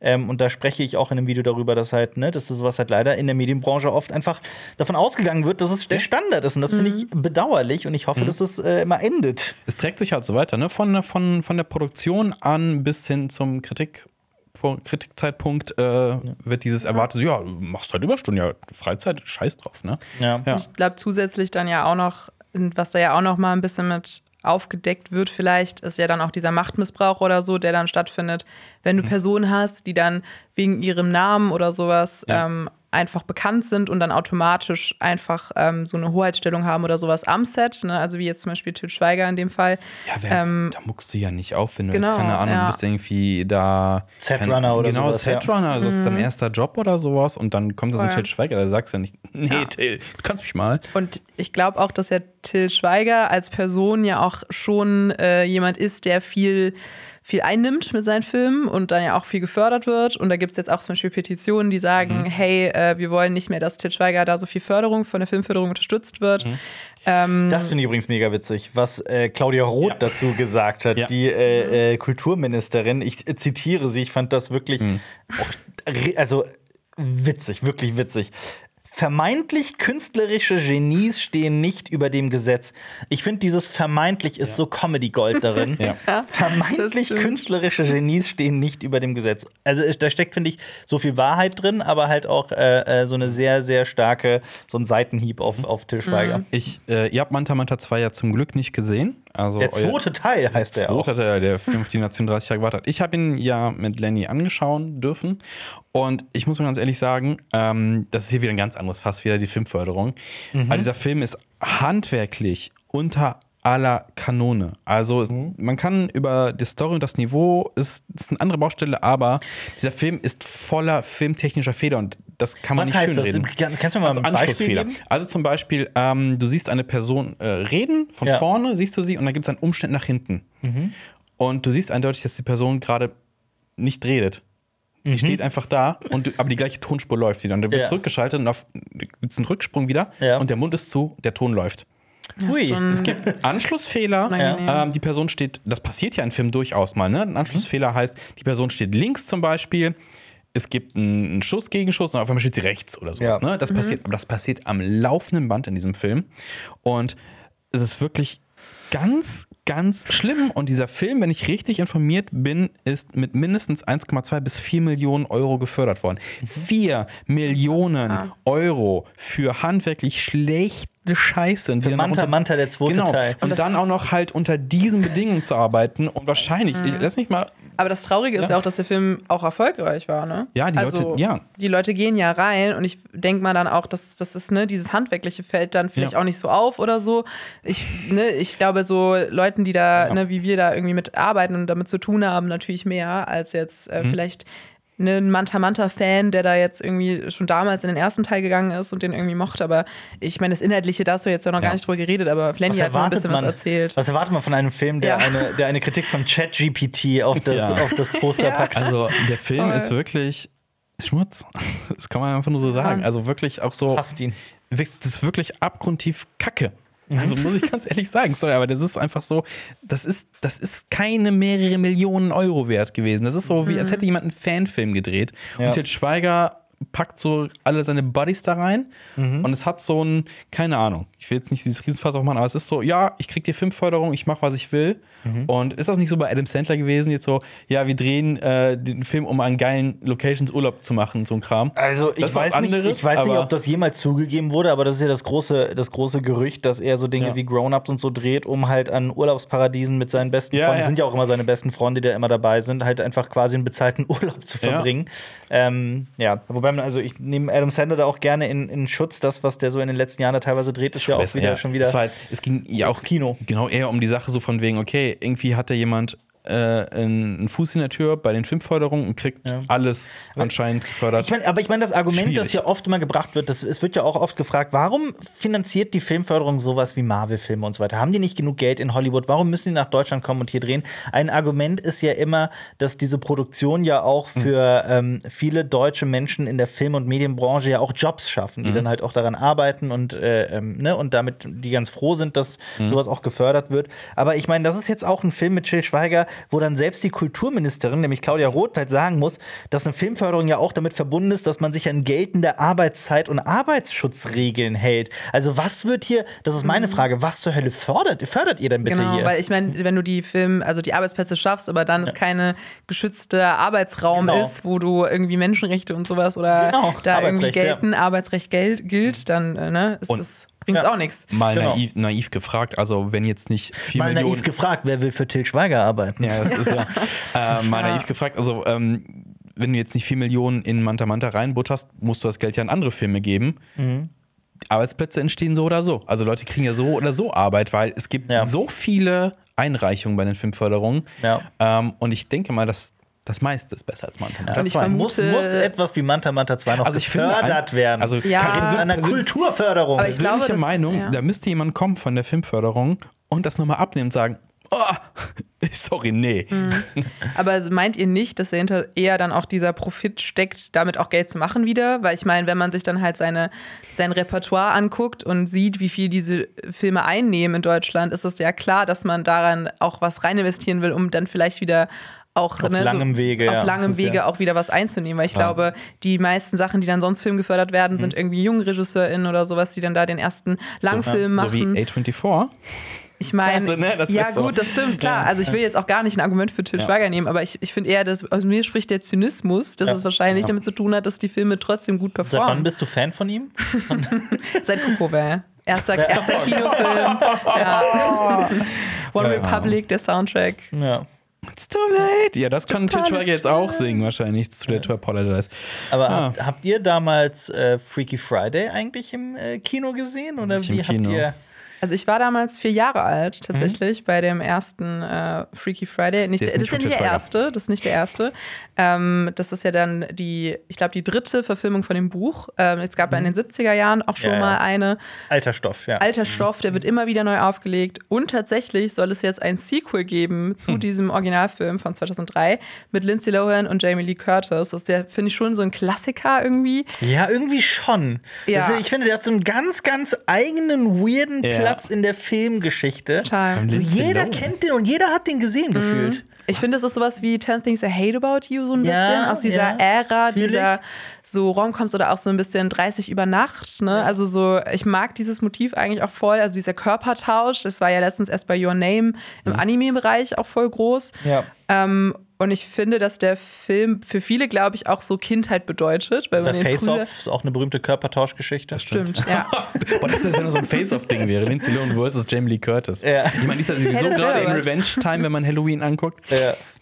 Ja, aber äh, genau für dieses Sequel sollen jetzt Sloan und Curtis auch wieder mit dabei sein und auch wieder voraussichtlich ihre Rollen als Mutter und Tochter aufnehmen. Ähm, das heißt, es ist jetzt nicht nochmal eine neue Verfilmung des gleichen Stoffes, sondern es geht wirklich um die beiden Figuren. Ja, Im Freaky Friday Cinematic Universe. Was hat Lindsay Lohan gemacht? Das letzte, was ich mit ihr gesehen habe, war Machete. Und das ist, Das ist lange sehr her. lange her. Ja, Man sie hat ja, achso, sagst du gerne. Nee, ich wollte wahrscheinlich genau dasselbe sagen wie du, dass sie nämlich so ein kleines Comeback feiert, ja so in den letzten Jahren. Voll. Ähm, ja. Sie war ja lange weg vom Fenster, aber Ja. sie hat ja jetzt äh, diesen Netflix-Film, wo wir im Jahresrückblick letztes Jahr drüber geredet haben, Falling for Christmas, Ach. den ich auch geschaut hatte. Das ist ein ganz, ganz schlimmer Netflix-Film. Ah. Ähm, so eine. Rom-Com. Genau, hätte auch von Til Schweiger sein können. Aber sie feiert jetzt ein bisschen Comic, würde ich sagen, in der Sichtbarkeit. Äh, ich würde jetzt nicht unbedingt sagen in der Qualität. Aber ich bin gespannt, weil das ist ja so ihre Parade, eine ihrer Paraderollen ne, als junge Schauspielerin in Freaky Friday. Und zusammen mit Jamie Lee Curtis könnte ich mir schon vorstellen, dass das irgendwie ganz cool wird. Ähm, was mich aber generell nervt, ist, glaube ich, dieser Sequel-Wahn. Ja. Der da irgendwie auch ein bisschen mitschwingt, weil alles momentan wieder ein Sequel, ein Prequel, ein Spin-off bekommt. sowieso. Und Jamie Lee Curtis auch ganz viele Sequels dreht. Und äh, war also eine Halloween, die Reihe natürlich, die neuen. Äh, jetzt das und ich meine, True Lies 2 ist auch immer noch in der Diskussion. Ich weiß gar nicht, wie der Stand da ist. Ich habe da auch keine Ahnung. Ich Aber habe seit langer ja. Zeit nichts mehr gehört. Zeit, die alten Dinger weiterzuführen, ja. Aber ähm, ja, ich wollte gerade noch sagen, ich habe äh, Lindsay Lohan zuletzt in Sharknado 3 gesehen. Oh Gott. Wollte ich sagen. Es war Tara Reid, nicht Lindsay Lohan. Ich hab sie verwechselt. Ja. Die hatte leider auch so einen, so einen Falldown. Leider, ja. Ähm, ich finde aber auch, also bei Freaky, Freaky Friday ist es ja auch so, ich glaube, niemand auf diesem Planeten wird den Film wirklich irgendwie als gut bezeichnen. Der ist, der ist Aber warum so zur Hölle hat den jeder gesehen? Der läuft so, ja, der so, keine Ahnung, Sonntag ist so ein nachmittags. Samstagnachmittag-Film, Ja. läuft ja um 15 Uhr auf ProSieben oder so. Und ich finde, das ist auch so ein. Familienfilm. Also ich meine, das war so Ja. diese Ära von Disney, glaube ich, wo die auch viele diese Erwachsenen, aber die man mit seinen Kindern gut an so einem Sonntagnachmittag Ja. oder sowas schauen kann. Als die Aber Disney das- Filmparade lief. Aber das Casting ist halt auch stark, finde ich. Also ich fand wirklich, dass, dass äh, zu der Zeit Lindsay Lohan und Jamie Lee Curtis so eine sehr interessante Mutter-Tochter-Kombination war, die irgendwie auch funktioniert hat. Und äh, ich glaube, das hat auch viele dazu eingeladen, diesen Film sehen zu wollen. Und äh, von daher finde ich auch, so wenn man dieses Sequel halt angeht, dann geht das halt auch nur mit den beiden. Und ich glaube, das war denen auch bewusst, dass man Das da jetzt nicht irgendwie jemand anderen casten kann. Und du kannst es ja auch immer in die Zeit, wo der Film rauskommt, nochmal hin, also reinsetzen oder beziehungsweise adaptieren, weil ich finde, damals war es dann eher so Sachen wie, ja, hier, dann wird die Mutter so umgestylt und äh, dann muss sie dann irgendwie mit dem Crush oder sowas und dann geht es da Ja. irgendwie so um digitale Digitalisierung, was ja jetzt viel, viel weiter ist. Das Ja. heißt, weiß ich nicht, wenn jetzt da Jamie Lee Curtis äh, irgendwie als, ja, okay, nee, dann, aber dann sind die auch beide schon älter, dann geht es ja vielleicht dann eher um so Midlife-Themen oder so oder Kinder kriegen das erstmal, also ich weiß nicht, das, das, ähm, das lässt sich ja dann auch in anderen Altersklassen wieder erzählen Ja. und hat denselben Effekt von, dass die Alten lachen, weil die, die ähm, ne, dann so die Oma irgendwas machen muss, was dann so die 30-Jährige macht und andersrum. Oder meinst du, die machen diesen Gag, dieses, die gucken sich an und sagen, schon wieder? Nicht schon nicht. wieder, meinst du? Ich Oder-. Ich wette, sie machen. Wie alt, wie alt ist Lindsay Lohans Rolle denn dann? Wahrscheinlich so Ende Mitte 30, 30 ne? oder sowas. Das, Ja. also das, das, das cheapeste Drehbuch wäre jetzt natürlich, sie hat selber ein Kind und dann passiert das irgendwie oder ein Trippeltausch und die tauschen irgendwie, keine Ahnung. Ein Weißt du, Baby? dieses- So, nee, die, wenn die Ende 30 kann das Kind ja auch schon auch wieder ein Teenager sein. Das stimmt. Locker. Also das wäre halt so Das ist richtig halt auch cheap. immer ein bisschen, ja, aber wahrscheinlich, ne? Ich meine, Das die werden wie wahrscheinlich schon Manta denselben Manta Effekt. 2, die Kinder sind dann Das wäre da. natürlich lustig. Also, das wäre eine kreativere Idee, wenn jetzt aus ne, Mutter und Tochter tauschen, Großmutter, Mutter und Tochter tauschen. Ja, aber einmal so ja. durch. Ja, so das? einmal durch, Ja, genau. Ja, das wäre schon dann- witzig, ja. Das hat dann irgendwie was von so Altered Carbon oder sowas. Das ist, hat dann wieder so einen sehr, sehr dunklen Touch, so wenn dann so das. Kind in so einer Oma drin ist oder so. Ja, aber, Ähm. Aber das wäre halt gut. Das wäre halt Ich hoffe, die Leute von Freaky Friday hören uns zu. Ja. Einen noch dunkleren Touch hat wahrscheinlich ein Sequel, was auch noch in den Startlöchern Ich will nur steht. noch gerade, sorry, dass ich deine so. Überleitung kaputt mache. Es Alles Tut mir gut. leid. Zerstört. Alles gut. Meinst du, es wird Freaky Friday 2 heißen oder nennen die es Freaky Saturday? Wie nennen die diesen Film? Freaky Friday 2, jetzt wird wieder getauscht. Jetzt wird gefridayed. ja. Ja, mit Rebecca Black, ähm, den Friday, den Friday-Song. Die Ja. muss auch mitspielen. Die hat auch ein jeden Comeback Fall. gehabt. ja. Das stimmt. Ja, aber jetzt kommen wir zur besseren Fortsetzung vielleicht. Ja, hoffentlich. Ähm, Tim Burton führt Regie anscheinend in einem Beetlejuice-Sequel. Was sagt ihr dazu? Der Hit von 1988. Ja. Den habe ich damals natürlich auch im Beetlejuice, das ist Kino ein geiler. Geiler Film. Ja, total. Und die, hast du die Comic-Serie gesehen, die Zeichentrickserie? nee, aber ich habe nur, gibt- ich hab nur die habe ich vorher gesehen. Es Ja. gibt eine Zeichentrickserie. Ähm, Ich glaube, ich erfahre gerade zum ersten Mal, dass es die überhaupt gab. die, ist, die ist ein bisschen anders. Die habe ich sogar vor dem Film gesehen. Da ist Beetlejuice eher nett. Und zieht halt mit Lydia durch die Gegend und sowas. Man Ja. ist viel mehr in dieser Geisterwelt und mit den Sand. Die Sandwürmer spielen auch mehr eine Rolle. Äh, ist ziemlich cool. Willst du mal erklären, worum es in äh, Beetlejuice geht? Beetlejuice geht's ähm, um ein Ehepaar, das in einem Haus wohnt. Äh, alles cool und die beiden sterben ähm, bei einem Autounfall und kommen als Geister wieder und müssen in ihrem Haus wohnen und dann ziehen neue Leute in ihrem Haus ein. Und das gefällt ihnen gar nicht und sie holen sich einen ähm, äh, äh, Kammerjäger, einen Menschenkammerjäger. Und das ist Beetlejuice und der soll quasi die Menschen vertreiben, aber der hat eigene Pläne und äh, ist kein allzu netter Charakter im Gegensatz zu dem in, in der ähm, Zeichentrickserie. Und der hat ja so einen krassen popkulturellen Wert natürlich auch. Also, ne, Beetlejuice, Michael Keaton kennt man. Beetlejuice, Beetlejuice, Beetlejuice. Beetlejuice. Genau. Und Und Sandwürmer wie in Dune. Ja. also das Beste von Bestem sozusagen. Äh, genau. Ähm, Wyona Ryder spielt, äh, hat damals Lydia gespielt. Und sie hat damit ja auch so ein bisschen dieses Goth-Girl irgendwie äh, auch nochmal so in den Mainstream gebracht, würde ich sagen. Und das war dann für sie ja ihre eine Rolle, mit der sie auch ein bisschen berühmt geworden ist. Und dann ist in, sie in den 80ern immer wieder gecastet worden für diese so sehr ähm, Emo-Teenies irgendwie, würde ich sagen. Ähm, jetzt Vor allem dann kam Edward mit den Scherenhänden dann auch äh, zwei Jahre später. Stimmt, ja, genau, auch wieder von Tom, Tim Burton. Ja. Und jetzt soll sie auch wieder mit von der Partie sein, glaube ich. Genau, Ja, ja. sie. Ähm, und Jenna Ortega, die kennen wir ja aus Wednesday. Das Die neue Wyona Ryder. die neue Winona Ryder ist toll, ja. finde ich nämlich auch. Das äh, passt dann, finde ich, super dazu. Und auch Monica Bellucci, die ist ja jetzt momentan in dieser Komödie Mafia Mama zu sehen. Und äh, da gibt es jetzt irgendwie anscheinend auch Gerüchte, dass sie in den Cast mit aufgenommen werden soll. Und sie soll die Frau von Beetlejuice spielen. Was Super ich auch spannend. spannend finde, ja. Also Be- Monica Bellucci kennt man vielleicht auch noch aus Spectre, da hat sie mitgespielt. Oder halt auch aus den Matrix-Filmen, da spielt sie Persephone. Oder Ja. Wie sehr liebst du mich? Was? Das ist, okay, habe ich nicht gesehen, tut mir leid. Ich dachte, du fragst mich jetzt einfach so. Ähm, genau, Michael Keaton ist immer, ich weiß nicht, ob ihr das jetzt schon gesagt habt, aber Michael Keaton ist ja auch wieder dabei Ja. als Ja, Beetlejuice. das das ist ja die das muss wichtigste. ja, das muss ja. Ja, Michael, aber auch Info. Michael Keaton wie Jamie Lee Curtis, so, ja, ne, er kommt als Batman zurück, er kommt als Beetlejuice zurück, als Ja. was kann er noch zurückkommen? Äh, Ja, aber trotzdem, ich bin gespannt. Ja, seid ihr gespannt? Ja. Also ich finde mehr auch bei mir ähm, als bei Freaky Friday tatsächlich. Mhm. Ähm, einfach nur, weil ich auch den Look sehr gerne mag von diesem so düsteren Gothic-Ding. Also ich Ja. mochte Wednesday auch am meisten für, nicht für unbedingt für den CGI-Look von den Monstern, aber zumindest von der Atmosphäre. Mhm. Deswegen ähm, habe ich da auf jeden Fall was für so Tim Burton-Filme übrig. Ich meine, ne, Tim Burton als Regisseur, ich weiß Mhm. nicht, ob ihr da euch mal so ein bisschen auch auskennt mit seinen Schwierige Persönlichkeit, Ja. würde ich mal Burton, ja. vor, vorsichtig sagen. Also ich, ich muss dazu sagen, ich war, ähm, ich bin großer Fan von vielen seiner Filme. Mhm. Ich finde, was ist denn euer so euer Lieblingsfilm zu, zu Tim Burton, wenn ich mal so einfach Batman. frage? Batman? Batman, Beetlejuice, Mhm. würde ich sagen. A Nightmare Before Christmas also ist halt schon so ein Klassiker. Bei mir ist es Ed Wood.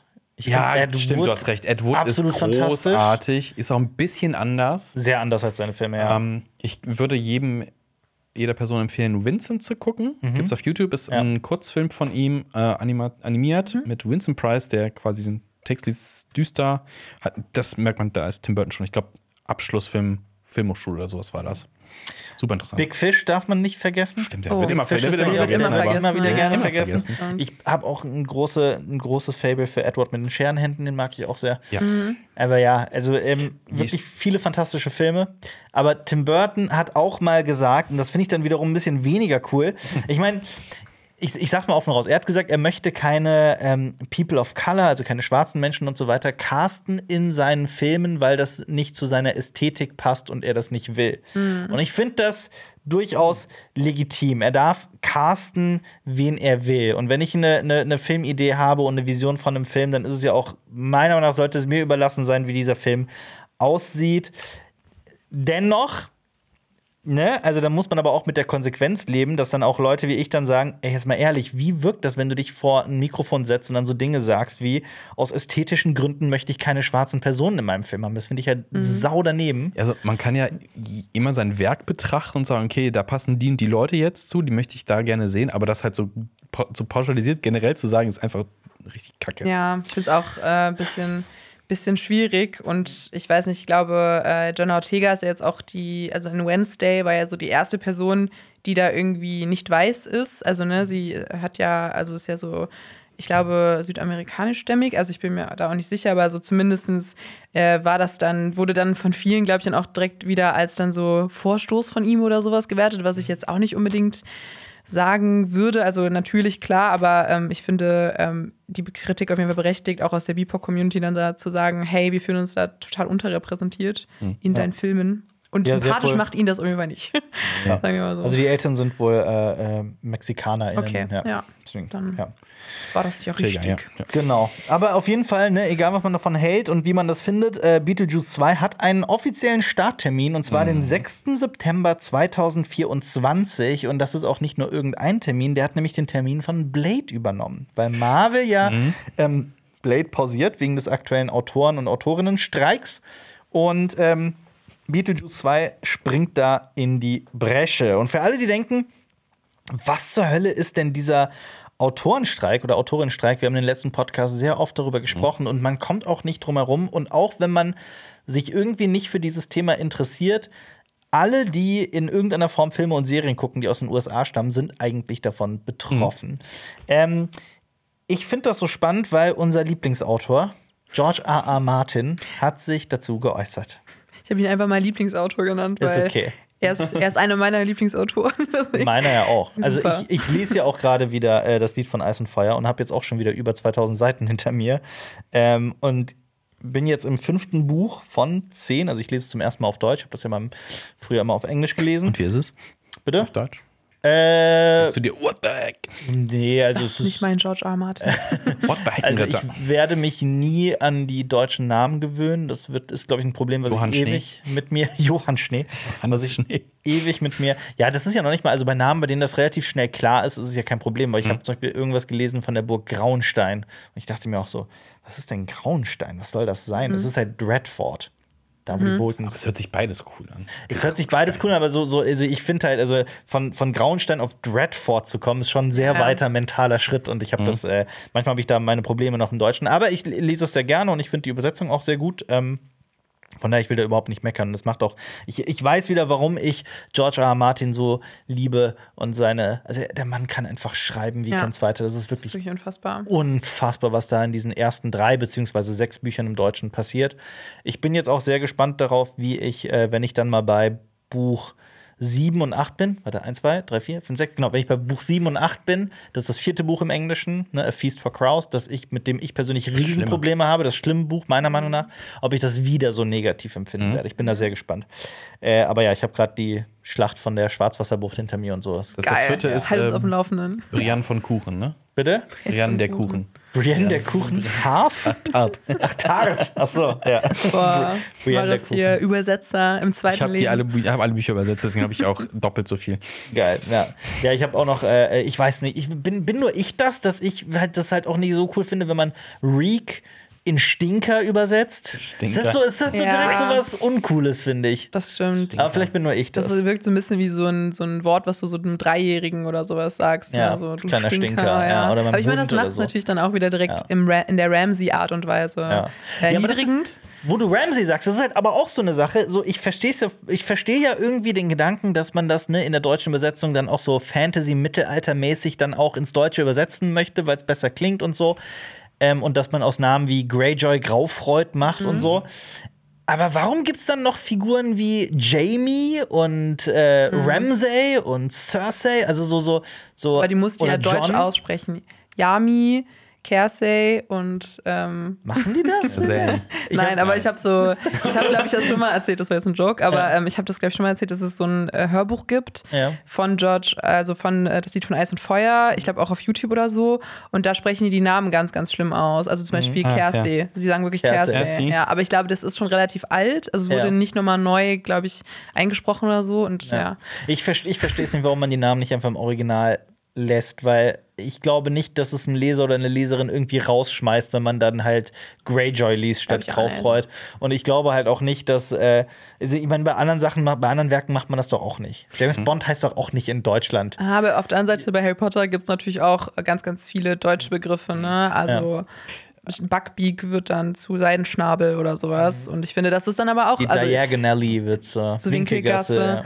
Und ich glaube gerade Das aber aber für halt Wortspiele Kinder. dann auch wie Diagonally dadurch, ne? Genau, aber Ja. ich finde halt eher für so Kinder, also ne, Harry Potter ist ja auch äh, hauptsächlich ein Kinderbuch oder Jugendbuch, da finde ich dann eher das noch angemessen. Weil Ja. ich finde, du hast dann oft Wörter, die du dann von einem Wortspiel her oder sowas dann Ja. eher verstehst, wenn es dann übersetzt wurde. Gut, aber das Lied von Eis und Feuer ist halt eben keine Kinder- und Jugendbuchliteratur. Genau, ne? ja. Das ist- Ich, ich war immer ein bisschen enttäuscht von Frank Herbert, was seine Namensauswahl angeht. Ich glaube, wir hatten darüber geredet, aber so oh, Lady Jessica. Das ist so Jessica, was? Das ist so Jessica. Jessica. Lord- Jessica Rabbit Lord oder Jason, sowas. der Gerüstbauer. Lady Mandy. Aber Lady Mandy. Ja. Aber das war so, äh, warum Jessica? Also, Hast du was gegen den Namen Jessica? nee, aber ich finde, der passt so nicht in diese Dune-Welt rein. Ja, aber das kann ja auch wieder, da haben wir, glaube ich, schon mal drüber Ja, diskutiert, ja. aber das kann ja auch wieder ein, ein, ähm, eine bewusste Entscheidung sein, vielleicht, damit zu brechen. Also sie jetzt nicht irgendwie Lady Margaret zu nennen oder so äh, Lady Kriemhild, sondern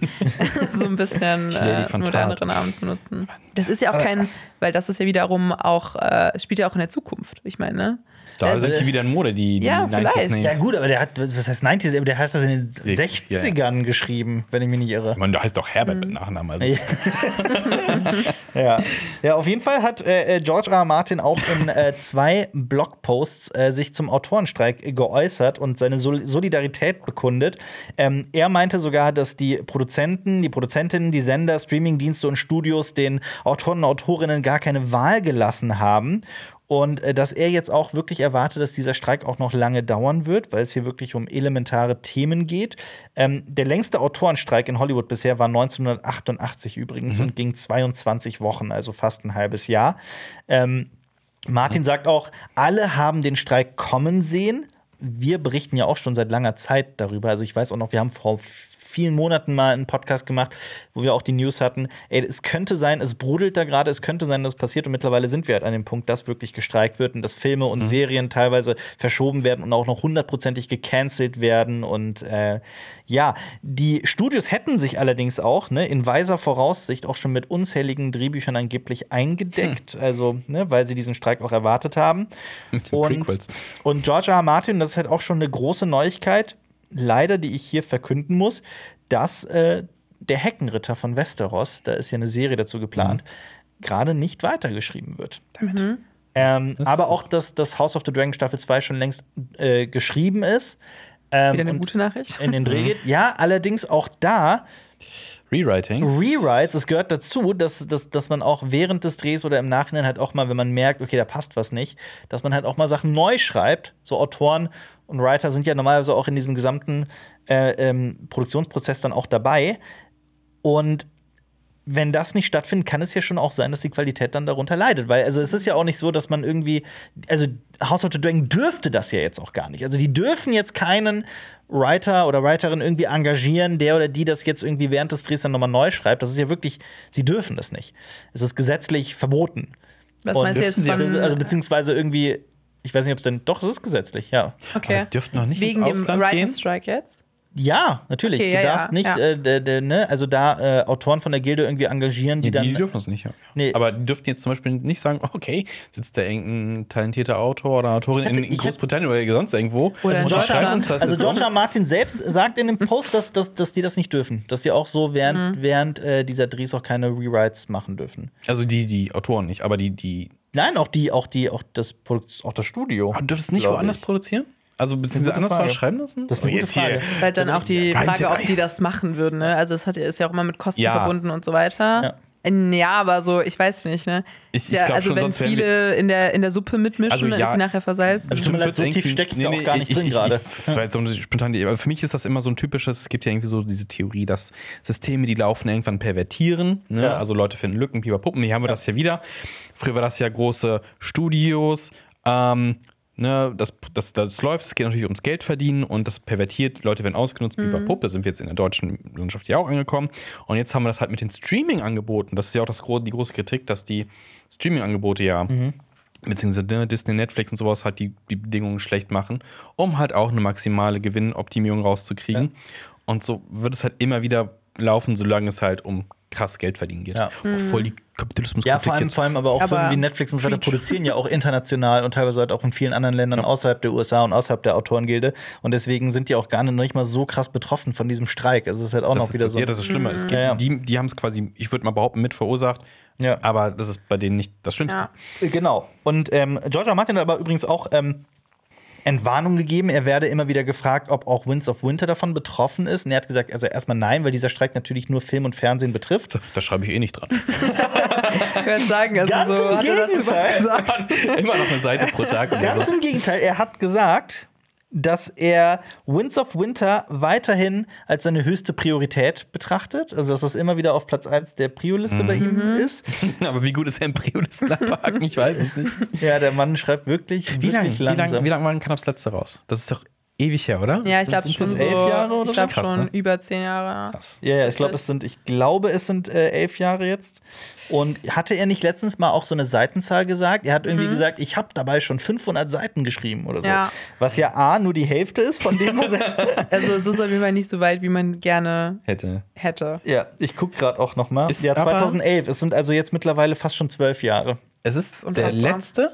Nee. Bitte? Ist nee, aber- nein, nein, nein, der nein, um. Gottes Willen. Ja, Dream ja. of Spring kommt Ja. noch Ja, nach. genau, genau, Aber ich genau, glaube, das- haben die Fans schon lange aufgeschrieben, dass das noch Ja, aber es ist nur, weil man könnte ja denken, okay, er muss sich halt auch ein geiles Ende ausdenken. Aber er hat doch angeblich eins, oder? Ich glaube, bei ihm ist das Problem Bitter auch die sweet, Art und die- Weise, wie er schreibt. Also, weil er sich das ja, ähm, also er hat, plant das nicht so, wie man Ja. das vielleicht kennt, dass er das Ende jetzt irgendwie dann schon so outgemappt hatte, Er sondern er plottet lässt nicht. Er plottet dachte, nicht, er sondern er lässt Ende. die Figuren aber atmen. Du, aber du hast, selber. ja, es bringt dir ja nichts, Ja, ja, das klar. Ende zu haben, wenn du halt die. Struktur nicht den hast. Weg auch und, dahin finden. Genau. Genau. Und das Problem ist ja gerade, also ne, George R. R. Martin ist ja jemand, der einfach äh, äh, die Figuren einfach so in seiner Fantasie einfach ne handeln lässt und dann öffnen sich so ne, ganz viele Äste, gehen Mhm. in alle Richtungen, es öffnen sich unglaublich viele Storylines, es wird einfach immer irrer und immer weitläufiger und immer weitläufiger führen, und dann ja. irgendwann diesen Bogen halt wieder zurückzuspannen Mhm. und das sollte jetzt halt spätestens mit Winds of Winter passieren. Deswegen braucht er halt auch so lange und, und kriegt das nicht hin. Und ähm, beziehungsweise heißt, er kriegt das nicht hin. Also ich, ich freue mich drauf, wenn es irgendwann mal rauskommt und ich bin bester Dinge, dass es auch verdammt gut wird. Aber Ich abwarten. auch. Ich lieber länger überlegen oder ne, ihnen länger Zeit lassen, aber ich finde auch, ich, ich, man baut da jetzt auch voll drauf und Fans warten darauf, weil ja auch dann die Game of Thrones Serie so schlecht geendet hat für unsere Geschmäcker. Und ich finde. Für alle Geschmäcker. Für alle Geschmäcker. Jeder mit ja. Geschmack. Wo ich letztens mit jemandem auf einer gut. Party geredet habe, der meinte, er Was? fand die acht Stoffe gut. Du von der Party dann bitte weggegangen? äh, ja, so aus diesem Kreis, nein, natürlich nicht. Aber ich fand es interessant, weil ich so war, okay, sag mir wieso. Du hast ihn, du hast ihn nicht, du hast ihn, du hast ihm einfach nur eine Ohrfeige gegeben. Ähm, ja, natürlich. Ja. Ich konnte ihn im Dunkeln nicht sehen, wie bei der ähm, langen Nacht natürlich in der Ja. Folge, habe ich ihm dann auch gesagt. Mal, Ähm, da ist die Wohnungstür, da kannst du jetzt gerne rausgehen. aber ja, diese, es gibt Jetzt sie will da ich aber auch draußen, wissen, wie dieses Gespräch lief. die Game of Thrones äh, Fans, Was die das waren die. Pro-Argumente der Staffel? Ähm, 8? Sieht also natürlich das. Visuelle, Mhm. natürlich das Visuelle. Ähm, und er fand, glaube ich, die ersten vier Folgen auch noch super. Mhm. Ähm, also ne, die, das Battle natürlich mit der langen Nacht und auch so das Vorgeplänkel, da konnte ich ihm auch irgendwie noch zustimmen, weil die Ja, Folge, aber wo dann da- auch äh, hier dieser Florence in the Machine, äh, Florence in the Machine Song so lief und sowas, fand ich auch noch gut, äh, wo Podrick gesungen hat.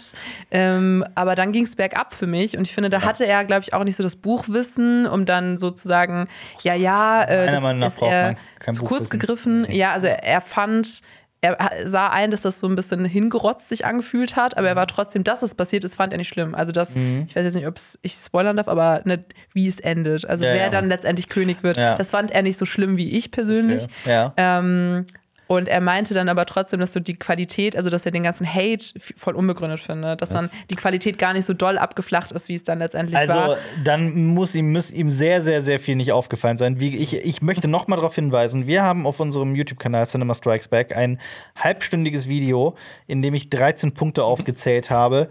Äh, Dinge, die Staffel 8 meiner Meinung nach sehr verkehrt gemacht haben. Und da gibt es da, da gibt's wirklich Dinge auf dieser Liste, die sind unverhandelbar. Ja, die sind unverhandelbar. Da gibt es niemanden auf der Welt, der auch nur ansatzweise argumentieren kann, dass das doch gar nicht so schlimm ist, weil die Autoren selbst in der Lore, also nicht lore-sicher waren Mhm. und selbst wirklich handfeste Fehler eingebaut haben, die so einfach absolut nicht passieren dürfen. Ich finde alleine, wenn wir über Daenerys Figurenentwicklung reden und ich fand am schlimmsten war, waren diese Behind, also äh, Inside the Episode, wo dann die und die da saßen und Sachen gesagt Ja, ja. haben, wo man offensichtlich gemerkt hat, Also- dass sie keine Ahnung Ja, ja. hatten, was sie da gemacht Ja. haben. Sie hätten sich hinsetzen können und sagen, wir sind eigentlich richtig dumm. Ja, das wäre genau das Gleiche gewesen. Genau, das ja. wäre genau das Gleiche gewesen wie. und Gesicht. somehow she forgot about the army.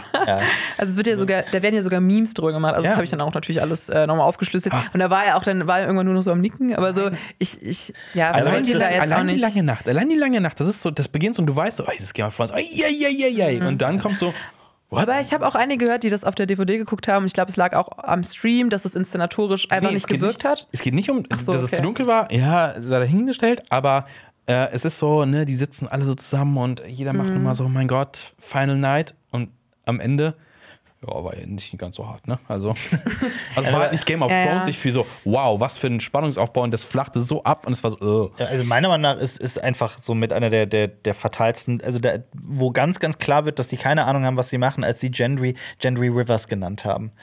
Weil Mhm. das einfach der falsche Name ist. Das ist der falsche Bastardname für die. Das ist der Name der Bastarde in den Flusslanden und nicht in den Kronlanden, wo er der Gendry ist doch herkommt. gerudert. Und der ist halt, der ist gerudert. Passt einfach der ist, aber. Ja. der ist aber halt noch nicht mal, also der ist halt noch nicht mal legitimiert worden oder so. Das, der hätte noch nicht mal diesen Nachnamen. Und es ist einfach so, da ist so innerhalb von einer kurzen Szene ein so doppelt krasser Lorefehler drin, bei dem ich Mhm. mich einfach frage, wie kann das passieren? ist halt auch so peinlich, ne? Das weil es da so so viele, unendlich peinlich, ja. so viele Writers gab, die ja. wahrscheinlich auch am Set saßen, weil es war kein Writers Strike. Naja, es, war ja, es waren ja im Prinzip nur drei Writer. Es waren ja David Benioff, D.B. Weiss und äh, der dritte, der da noch äh, die ersten Mhm. zwei Folgen geschrieben hat, dessen Namen mir gerade leider nicht einfällt.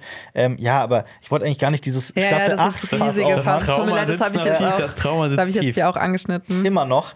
Ähm, George R. R. Martin sagte auf jeden Fall zu diesem Streik, ähm, dass er, also er hat sehr große Bedenken.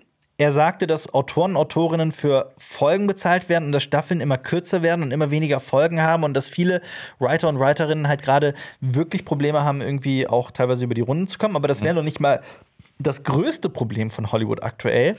Er sprach von dem größten Problem und das sind seiner Meinung nach sogenannte Mini-Rooms. Und das fand ich mega spannend, was ein Mini-Room ist. Das sind äh, Wohnungen, die man sich in Köln leisten kann. Genau.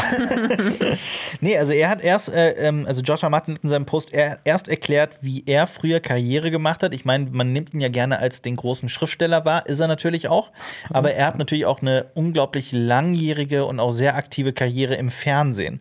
Und zwar seit den 80ern, seit der Serie äh, Twilight Zone. Da wurde der als äh, Headwriter engagiert. Und ähm, das ist so die unterste Stufe in dieser gesamten Hierarchie. Und er hat aber dann ähm, sich da immer weiter hochgearbeitet und er hat halt auch die Serie Twilight Zone dann, er hat die Folgen geschrieben, war dann aber auch am Set dabei und hat Rewrites gemacht und saß dann auch mit im Schnittraum teilweise und hat gesagt, nee, so habe ich mir das eigentlich gedacht und so weiter und war halt wirklich von Anfang bis zum Ende in diesem gesamten Produktionsprozess am Start, also sowohl am Set als auch danach und er meinte, dass er so halt auch als Autor und als Fernsehschaffender gewachsen ist und sich so halt auch das, das Können angeeignet hat, um theoretisch mal für eine Serie äh, Showrunner zu werden. Und er sagte, das ist heute alles eigentlich so gar nicht mehr möglich, weil Mini-Rooms. Und jetzt erklären wir kurz, was Mini-Rooms sind. Und das finde ich wirklich äh, super spannend. Ähm, wenn so eine Serie produziert wird, dann engagieren, also erstmal gibt es natürlich den Showrunner oder die Showrunnerinnen oder mehrere ShowrunnerInnen, was auch immer. Die Showrunner engagieren ein Team, das die Folgen schreibt. Das besteht dann in der Regel aus ein paar erfahrenen Leuten, den sogenannten Senior Writers, und ein paar Newcomern, den sogenannten Junior Writers. Die schreiben dann und editieren und schreiben und editieren. Allerdings nicht bis dann die gesamte erste Staffel oder so fertig ist, sondern die ersten meistens so drei Folgen. Das heißt, drei Folgen werden von diesem, von diesen, von diesem Autoren- und Autorinnen-Team geschrieben. Und ab diesem Zeitpunkt werden dann die Junior Writer werden dann fortgeschickt, die werden bezahlt. So, ihr habt euren Job getan, ihr seid jetzt, ne, ihr seid weg. Und dann übernehmen die Showrunner mit den Senior Writers und die schreiben dann den Rest und die sind dann auch wirklich am Set dabei und so weiter und so fort. Und äh, ja, also vielleicht wird das Problem schon offensichtlich. Die Junior Writer, die gucken dann komplett in die Röhre. Die müssen dann neue Projekte finden und hangeln sich dann von Mini-Room zu Mini-Room. Früher war das anders. Da wurde so ein Autor und eine Autorin auch mal für Monate oder sogar Jahre angestellt und musste sich halt A nicht ständig darum kümmern, so was ist denn jetzt mein nächster Writers Room, wo ist das nächste Projekt und müssen sie jetzt ständig immer was suchen. Äh, und außerdem, die kriegen halt das gar nicht mehr mit, was in der Postproduktion passiert und was am Set passiert und so weiter. Und ähm, das heißt, die lernen niemals das, was man braucht, um so ein Senior Writer zu werden oder überhaupt Showrunner. Und das war, wie gesagt, früher anders. Und George R. R. Martin selbst hat halt geschrieben in diesem Blogpost, er kenne viele Junior Writer, die seit vielen Jahren auf dieser untersten Stufe halt festhängen und dass da halt auch wahnsinnig talentierte Menschen dabei sind, die aber halt keine Chance haben, aus diesem Hamsterrad halt irgendwie auszubrechen. Und ich nenne das jetzt einfach mal Hamsterrad. Und äh, fragt halt auch so ganz offen, es ist auch so kurz gedacht von den Studios selbst und von den Streamingdiensten und so weiter, weil ich meine, irgendwann werden euch Showrunner ausgehen und ihr werdet keine Leute haben, die diesen Job beherrschen. Ja. Das, ist, das ist so wieder so ein selbsterhaltendes System. Ja. Ja. Irgendwelche Leute so, oh mein Gott, ähm, lass uns das so bauen, dass wir alle irgendwie was davon haben, aber nach uns die Sinnflut quasi. Ja. Scheiß drauf. Ähm, ja, und man sieht einfach, wie kaputt, ich würde mal sagen, ja, überall die Film- und Medienwelt Ja, ist. das Ja. System. Ne? Richtig Und generell junges Talent so zu verfeuern. Und dann auch, du willst ja auch nicht so jahrelang dann in so einem kurzzeitigen Arbeitsverhältnis immer bleiben und dann immer diese Unsicherheit auch haben. Das ist ja voll das prekäre Arbeitsverhältnis. Also ich kann auch voll verstehen, dass dann Für junge viele Leute, ist das der die Standard, ne? ja, für viele Deutschland, ist, ja. Ja, Genau, das genau. auch. Ne? Also ich will, will das ja gar nicht von der Hand weisen. Also ich glaube, da gibt es auch ganz andere Arbeitsbranchen, wo das ja dann auch gang gäbe ist. Aber ich finde, das muss man halt hinterfragen. Und dann finde ich es umso verständlicher, dass man dann auf die Straße geht und da irgendwie mehr fordert Ja. und mehr Sicherheit fordert. Und ja, aber dass die natürlich sich selber ins Bein schneiden, weil sie dann dadurch keine Zukunft ausbauen, ist natürlich klar. Ich Also meine, du du musst dir das kurzfristig aber Geld. Ja, Hey. das ist Ja, halt immer besser. das Ne? aber halt auch einfach mal wirklich kurz für eine Sekunde vorstellen. So, du ähm, entwickelst eine Serie mit und du schreibst halt ganze Folgen, du kreierst Figuren, Orte, Schauplätze, Handlungen, Welten entwickelst du. Und dann wirst du halt nach drei Folgen irgendwie einfach rausgeschmissen und du darfst nicht mal das Set sehen und ja, hier, Ja. Geh, äh, geh zum nächsten. Auch dein Endprodukt, wo- woran du ja auch gearbeitet hast, dann so ein Absolut. bisschen, ne? Und die Studios haben jetzt angeblich schade. laut Martin bereits angeboten, dass die Junior Writer, und das ist wohl, das soll angeblich der Kompromiss sein, dass sie als unbezahlte Praktikanten und Praktikantinnen ans Set kommen dürfen. Was halt wirklich auch schon eine absolute Frechheit ist. Ja. Also, falls das wirklich so stimmt, wie George. R. Martin das behauptet in seinem Post, wäre das natürlich eine bodenlose Frechheit. Aber Martin findet auch ganz klare Worte. Er ne, wirklich so der letzte Satz in diesem oder der vorletzte Satz in diesem Blogpost ist: äh, Mini-Rooms sind eine Abscheulichkeit. Und das äh, finde ich passt. Ja. Stört es euch auch so ein bisschen, dass, dass viele, ich habe manchmal das Gefühl, Leute so wissen gar nicht, wie krass dieser Autoren-Autorinnen-Streik in, in Hollywood eigentlich gerade ist. geht an einem ein bisschen vorbei, glaube ich, Ja. wenn man jetzt selber nicht irgendwie in, in den USA wohnt Mhm. und das nur von hier aus mitkriegt. Und ich glaube auch, dass man die ähm, Resultate oder die Konsequenzen ja auch erst bei uns viel, viel später spürt. Einfach weil dann Sachen nicht rauskommen oder weil sie verschoben werden, wie jetzt Blade oder sowas. Ja. Und ich glaube, dass ähm, wir dann davon immer nur so tropfenweise mitbekommen Ja. und dass man die Empörung, wenn man selber nicht in der Arbeitslage ist, natürlich auch nicht direkt spürt. Also ne, Ja. wieso sollte man da äh, direkt Empathie em- äh, empfinden? Ja. Und- Deswegen. Wie du richtig sagst, wir merken es erst später und dann verbindest du es nicht mehr mit dem Autorenstreik. Du merkst so, oh, Mhm. warum hat diese Serie auf einmal so eine Kackfolge? Was ja schon mal passiert ist, durchaus in den letzten Jahren, als es Ja. äh, die letzten Streiks gab. Ähm, ja, es ist halt so, es ist halt eine schlechte Folge rausgekommen. Oder äh, gut, gibt es drei Folgen weniger. Mhm. I don't care. Oder das Kommt mit Quantum. Trost, was wir letzte Woche besprochen haben, das wusste ich auch bis letzte Woche nicht, dass das ein Film ist, der Craig. extrem unter dem Autorenstreik gelitten hat, damals 2008. Und halt Daniel Craig als absoluter Nicht-Autor halt irgendwie den Film dann fertig schreiben musste und selber gesagt hat: so, was mache ich hier eigentlich? So, das war klar, dass das nicht gut gehen kann. Dann Und, das, und, das, und damit war halt Martini. für mich so, nicht gerührt. also, Dann ein Martini. Welcher war es nochmal? ähm, Ist ja so lustig, wenn man jetzt was Sachen somehow Palpatine einblendet. returned. so Ich meine, ungefähr. manche schaffen das auch ohne Streik. Ja, ne? Das Zu stimmt allerdings, ja. ja. aber vielleicht ist es halt das Problem, dass da, keine Ahnung, ich mutmaße natürlich wieder, äh, irgendwelche Leute sitzen, auf keinen Fall ihre Position aufgeben wollen und vielleicht nicht die besten Leute sind, aber dann so gehypt sind, äh, wie zum Beispiel die Showrunner von äh, Game of Thrones, ähm, die Star Wars machen sollten, die sonst was machen sollten, aber eigentlich nicht so geil sind vielleicht, wie man vielleicht vermuten mag, wenn die Vorlage nicht so gut ist. Ja. ja, ich weiß nicht. Ich bin bei David Benioff immer so, ich habe von dem halt ein Buch gelesen, das ich sehr, sehr, sehr gut fand, nämlich Stadt der Diebe. Und ich glaube schon, dass die auch verdammt gut schreiben können.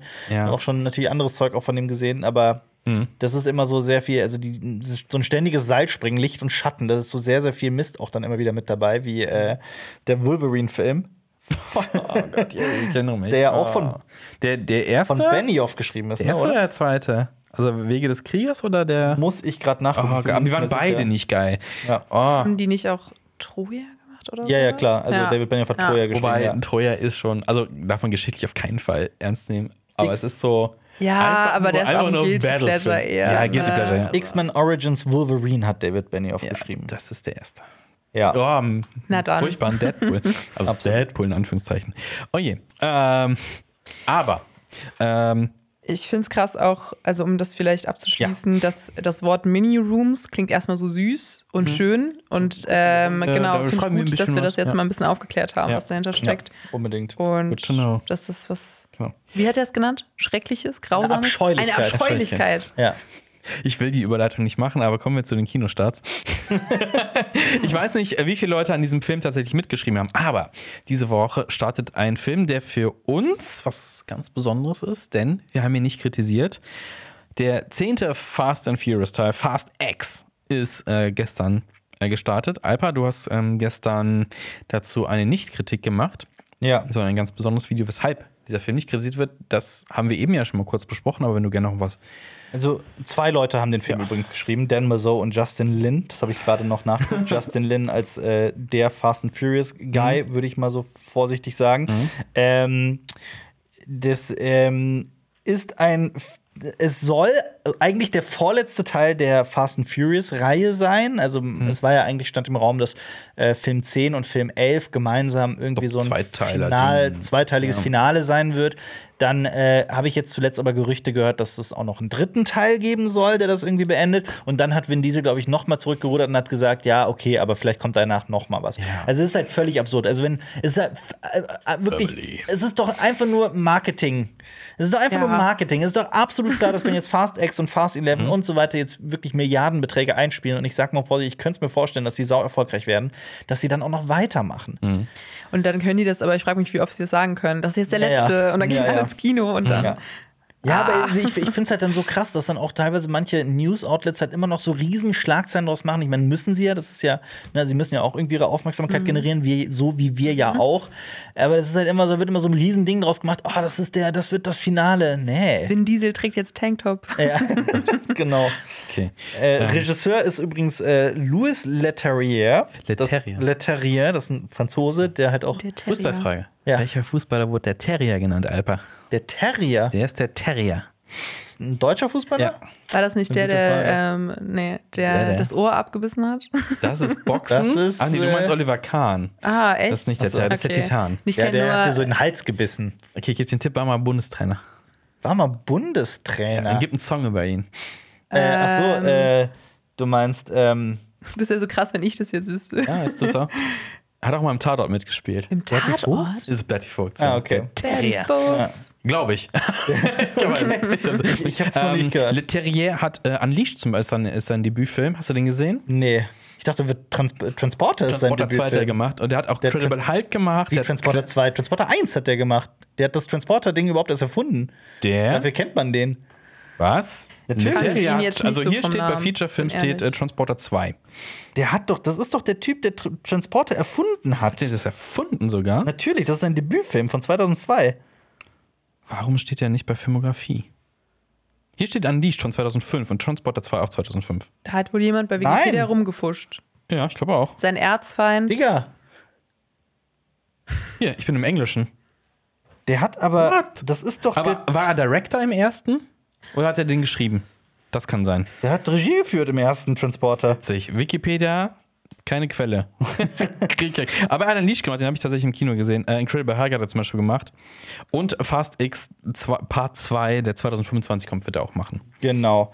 Ähm, der wird quasi das, das, ne, dieses vielleicht Finale machen. Äh, ja, ich habe gestern in dem, in dem Video genau erklärt, dass ich ähm, ne, ohne, also ich habe Fast X nicht gesehen, aber mich dann auch geweigert, den irgendwie in der Kritik zu behandeln, weil wir hatten einfach keine Zeit. So, so wie die Pressevorführung angesetzt wurde, ähm, es war einfach nicht möglich. Also wir hätten es dann irgendwie dann nächste Woche bringen können, aber das ist dann halt auch immer, ah, wenn man dann so eine Woche zu spät ist mit der Kritik zu einem Film, ist immer irgendwie schade, wollen wir eigentlich vermeiden und äh, wir wollten auch einfach mal einfach sagen, so nee, also bis zu einem gewissen Punkt macht man halt alles immer gerne mit, aber das war jetzt wirklich auch einfach, das war so der letzte Tropfen auf dem heißen Stein für mich, Der Kritikerstreik. der Kritikerstreik. ja, Hier wird nichts mehr YouTube. kritisiert.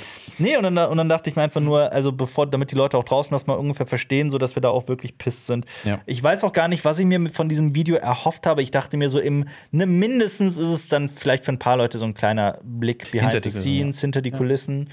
Ähm, dass da jetzt auch wirklich irgendjemand drauf reagiert in Hollywood und sagt, oh, guck mal da, hat Cinema Strikes Back ein Video gemacht, ist mir schon klar. Aber wer weiß, wie tritt er ja eine Welle los. Ich und es ganz viele andere Kanäle. Aber ich würd die mich auch gerade überall an allen Stellen Ich so ein würde mich bisschen. halt wirklich freuen, wenn dann irgendwie die Agenturen, die ja die Filme hier in Deutschland auch vermarkten, die ja in Kontakt mit den Head Offices in Mhm. den USA stehen, dass da vielleicht irgendwie so ein bisschen was passiert. Eine Person, die vielleicht die richtige andere Person irgendwie und das vielleicht wenigstens bei einem Studio dann irgendwie da so ein kleines Unding gibt. Das glaube ich nicht, aber schön wär's. Ich, drück wollte auf jeden. Fall, ja, und ich, und ich dachte mir halt so, ich würde aber jetzt trotzdem gerne an dem Tag irgendwie ein Video zu Fast X machen, dann machen wir doch einfach das. Ich glaube, das äh, könnte ganz spannend sein. Ich freue mich voll, auch das Video zu sehen, Mhm. also selber. Ähm, obwohl ich ja bisher nur das Skript gelesen habe, aber ich finde schon, dass das ähm, was total Wichtiges ist, weil ich glaube auch oft, dass man da nicht so durchblicken kann, Ja. einfach wie dann auch unsere Woche aussieht oder Mhm. ne, wann wir auch manchmal dann vielleicht skripten müssen, weil dann die PV einen Tag vorher ist oder sowas.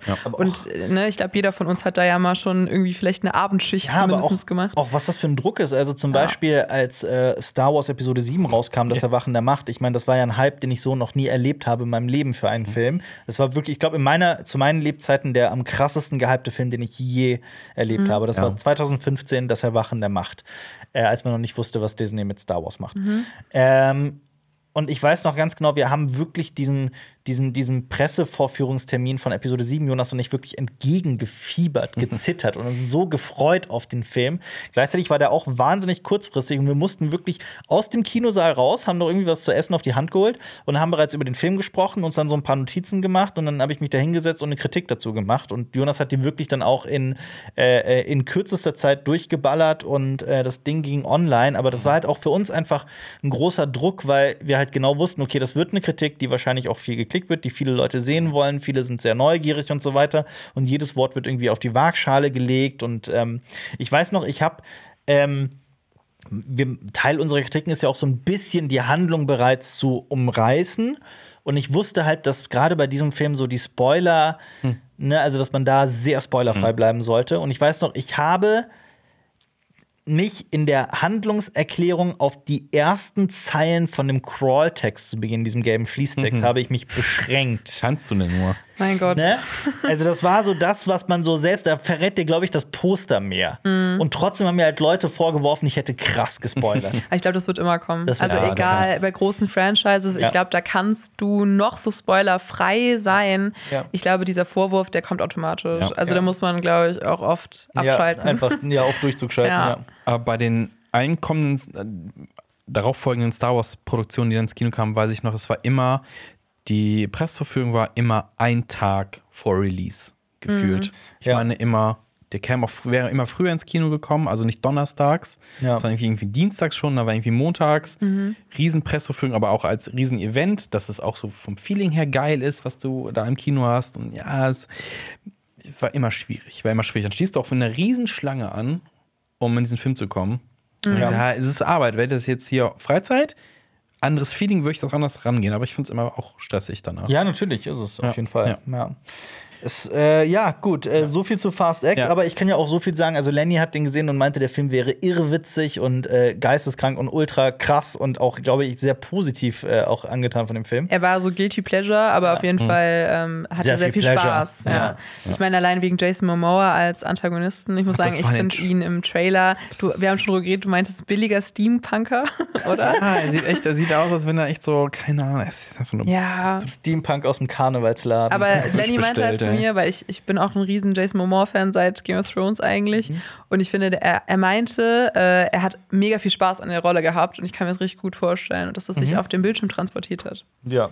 Ich, ja, äh, ich weiß nicht, ob ich mir den angucken werde. Ja. Äh, Ich bin ein auch ehrlich, ich, ich glaube, ich werde ihn mir auch nicht Ich anschauen. glaube, ein Film, der auch eher bei uns ein bisschen untergeht, ist ähm, eine Realverfilmung von Mhm. Asterix und Obelix im Reich der Mitte. ja. Und Let's talk about it. Also, Asterix und Obelix. Ich liebe die Comics bis zu einem gewissen Punkt. Ja. Ähm, und ich liebe viele der Zeichentrickfilme. Ich auch. Die ersten drei vor allem. Ich Wie würde viele sogar gibt noch weitergehen. Noch weiter? Ja, es kommt halt- es kommt halt drauf der, an, ob Der du erste Asterix-Film ist, ist cool, hat geile Geiger. Songs. Ja, genau, Asterix der Geiger mit dem Holz vom Händler. Kann ich heute auswendig, kann ich mitsingen, etc., Mhm. Ja. kein Problem. Asterix und Cleopatra. Fantastisch. Legendär, auch geile Lieder. Ja. Super geil, dieser Trip, wenn sie essen. Hast du die gesehen, Xenia, die? Nee, ich bin, muss sagen, ich habe, glaube ich, nur ab und an mal so eingeschaltet im Fernsehen, aber Zieh's dir nie rein, so richtig. rein, die Guck dir mal äh, großartig. Wo wir, ich bin Und jetzt dann- gespannt, was jetzt kommt Asterix erobert Rom ist einer der besten, ist auch einer, der basiert auf keinem Comic.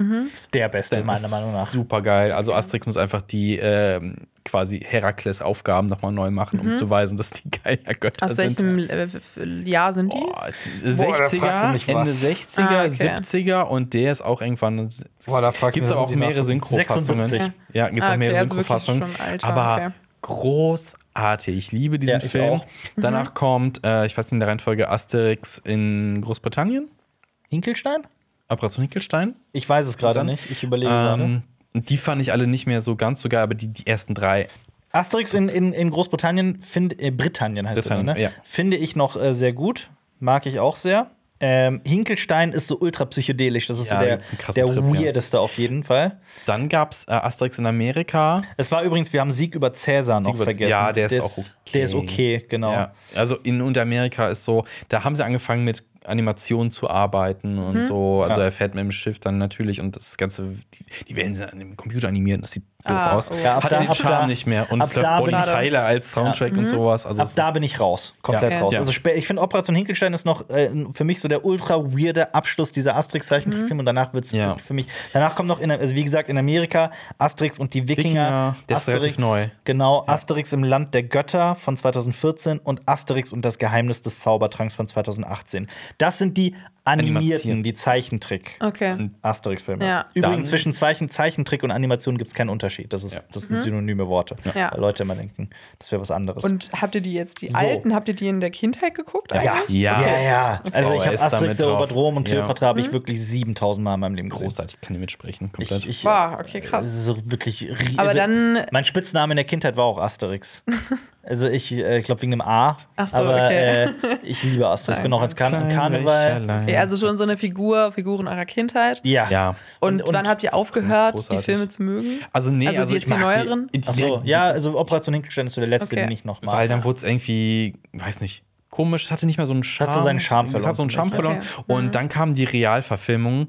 Äh, damals noch mit Gérard Depardieu, äh, der hat ja auch in mehreren Filmen Ah ja, den Obelix habe ich, glaube ich, gespielt. auch mal gesehen. Und den Asterix haben sie irgendwie in jedem Film neu besetzt und ich fand's schlimm. Und Also- es, es, gibt, auch den, es gibt auch den Cleopatra-Film. Der, das Remake quasi. das ist ja. Das ist schlimm. Ich hab's gesehen. So eklig irgendwie. Es fühlt sich ganz So? schlimm. Also ich weiß nicht, der Humor ist so richtig Der Humor schlecht. ist anders. ist- ja, ich muss sagen, ich finde auch, ich, das verbinde ich irgendwie mit Asterix und Obelix tatsächlich. Also diese Realverfilmung mit Gerard Depardieu und irgendwie so ein Ja, bisschen dieses sad, so das ist sad. Das ist- komische, das ist- komisches ja. Humor und dann irgendwie so ein bisschen für so ältere Herren oder so, die dann da so sitzen und so Ja, sind. es- es- ha, ha, ha. Es ist so ein bisschen, früher Aster, hatte Asterix ja immer so ein bisschen Kritik auch mit drin, das haben sie immer versucht, aber es, es ist halt inzwischen so Boomer-Kritik geworden. Ja. Es gibt so einen Asterix-Comic, der dann irgendwie, Ast da kommen Außerirdische. Ach geil, ich weiß gar nicht, ob du diesen Comic kennst, so, Nee. ist ein paar Jahre schon alt, aber. Comics aber auch nie gelesen, muss ich dazu Großartig, Trabantenstadt, großartig. Ähm, und auf einmal kommen Außerirdische und die sehen halt aus wie Manga-Figuren. Das war so die Kritik an japanischen Oh Comics. Sind so, Gott. alter Schwede, was Ja. soll das denn? Allein, Nein, oh allein, dass da. Außerirdische mit reinkommen, Ja. ist so, oh, das Ja, ja. tut schon weh. Das ist so Jumping the Shark. Und ich habe mir best. den Trailer angeguckt für Asterix und Obelix zum Recht der Mitte und da ist auch so ein richtig komischer Frauenwitz drin. Also so im, im, im Sinne von so ein bisschen so ein sexueller Witz oder sowas, wo ich auch so wirklich so dachte, oh Gott, also ich glaube, ich würde mir den nicht angucken, den Film. Ich würde jetzt nicht sagen, dass die, die, die Comics und sowas immer sehr feministisch waren, aber eigentlich die Frauenrollen waren eigentlich immer relativ stark da Ja, drin. okay, also das, das kann ich jetzt nicht beurteilen, aber ich glaube dir das. Ich meine jetzt so bei dem, in dem Film jetzt, da Mm, ja. spielen ja auch so Marion Cotillard und Vincent Cassel mit, also es ist ja ne, schon französische Größen, würde Ja. ich sagen. Aber es ist ja eher interessant, wer nicht mitspielt, nämlich Gérard Gerard Depardieu. Depardieu. Und äh, ich habe da mehr, also mich, ich weiß nicht, ob ihr es wisst, aber ich hasse Gérard Depardieu über alles. Über alles. Wirklich. Das ist ein, meiner Meinung nach wirklich, also dass der, meiner Meinung nach ist der Beweis dafür, dass es Cancel Culture nicht gibt, dass, dass der Beweis ist, dass Gérard Depardieu noch Rollen kriegt. Was der Mann alles auf dem Kerbholz hat, ist wirklich unfassbar. Der soll auch genau wie ein Till Schweiger am Set ständig alkoholisiert sein. Ähm, bei ihm sagt jeder, der jemals mit ihm zusammengearbeitet hat, sagt, professionelles Arbeiten ist mit dem unmöglich. Er ist immer zu spät. Aber dann geht's ja noch weiter. Der Typ soll auf einem Flug der Air France in den Gang uriniert haben, weil er beim, beim, beim Start, äh, er durfte nicht auf die Toilette gehen, dann hat er einfach in den Gang gepisst. Macht scheinbar ein erwachsener Mensch. Boah. Er ist mehrmals, mehrmals, zumindest so, dass es äh, er auch erwischt worden ist, äh, besoffen im Straßenverkehr gewesen, auf Motorrad und Roller. Ähm, er selbst behauptet sogar in einer Autobiografie, als Jugendlicher Leichen ausgegraben und deren Schmuck verkauft zu haben und so Geld verdient zu haben. Das ist auch Das so behauptet er selbst in seiner Autobiografie. Das ist Ich so glaube, unfassbar, weil ich finde, es ist auch so was, also so ein bisschen Kick the Dog, aber so nochmal mal fünf, so ein bisschen. Ja, so, äh, dann, dann, es geht noch, ich bin noch nicht mal fertig, ne? Es, ist, es geht ja noch weiter. Der, äh, der, also ich fand das schon krass, dass der damals ähm, nach Russland gezogen ist, um der Reichensteuer in Ah Frankreich ja, zu entgehen. gehört. Ja, ja. 2015 hat er auch gesagt, dass er die Ukraine liebt, weil sie ja Teil von Russland sei. Wobei man auch dazu sagen muss, den aktuellen Mhm. Angriffskrieg der, von Russland verteufelt auch er.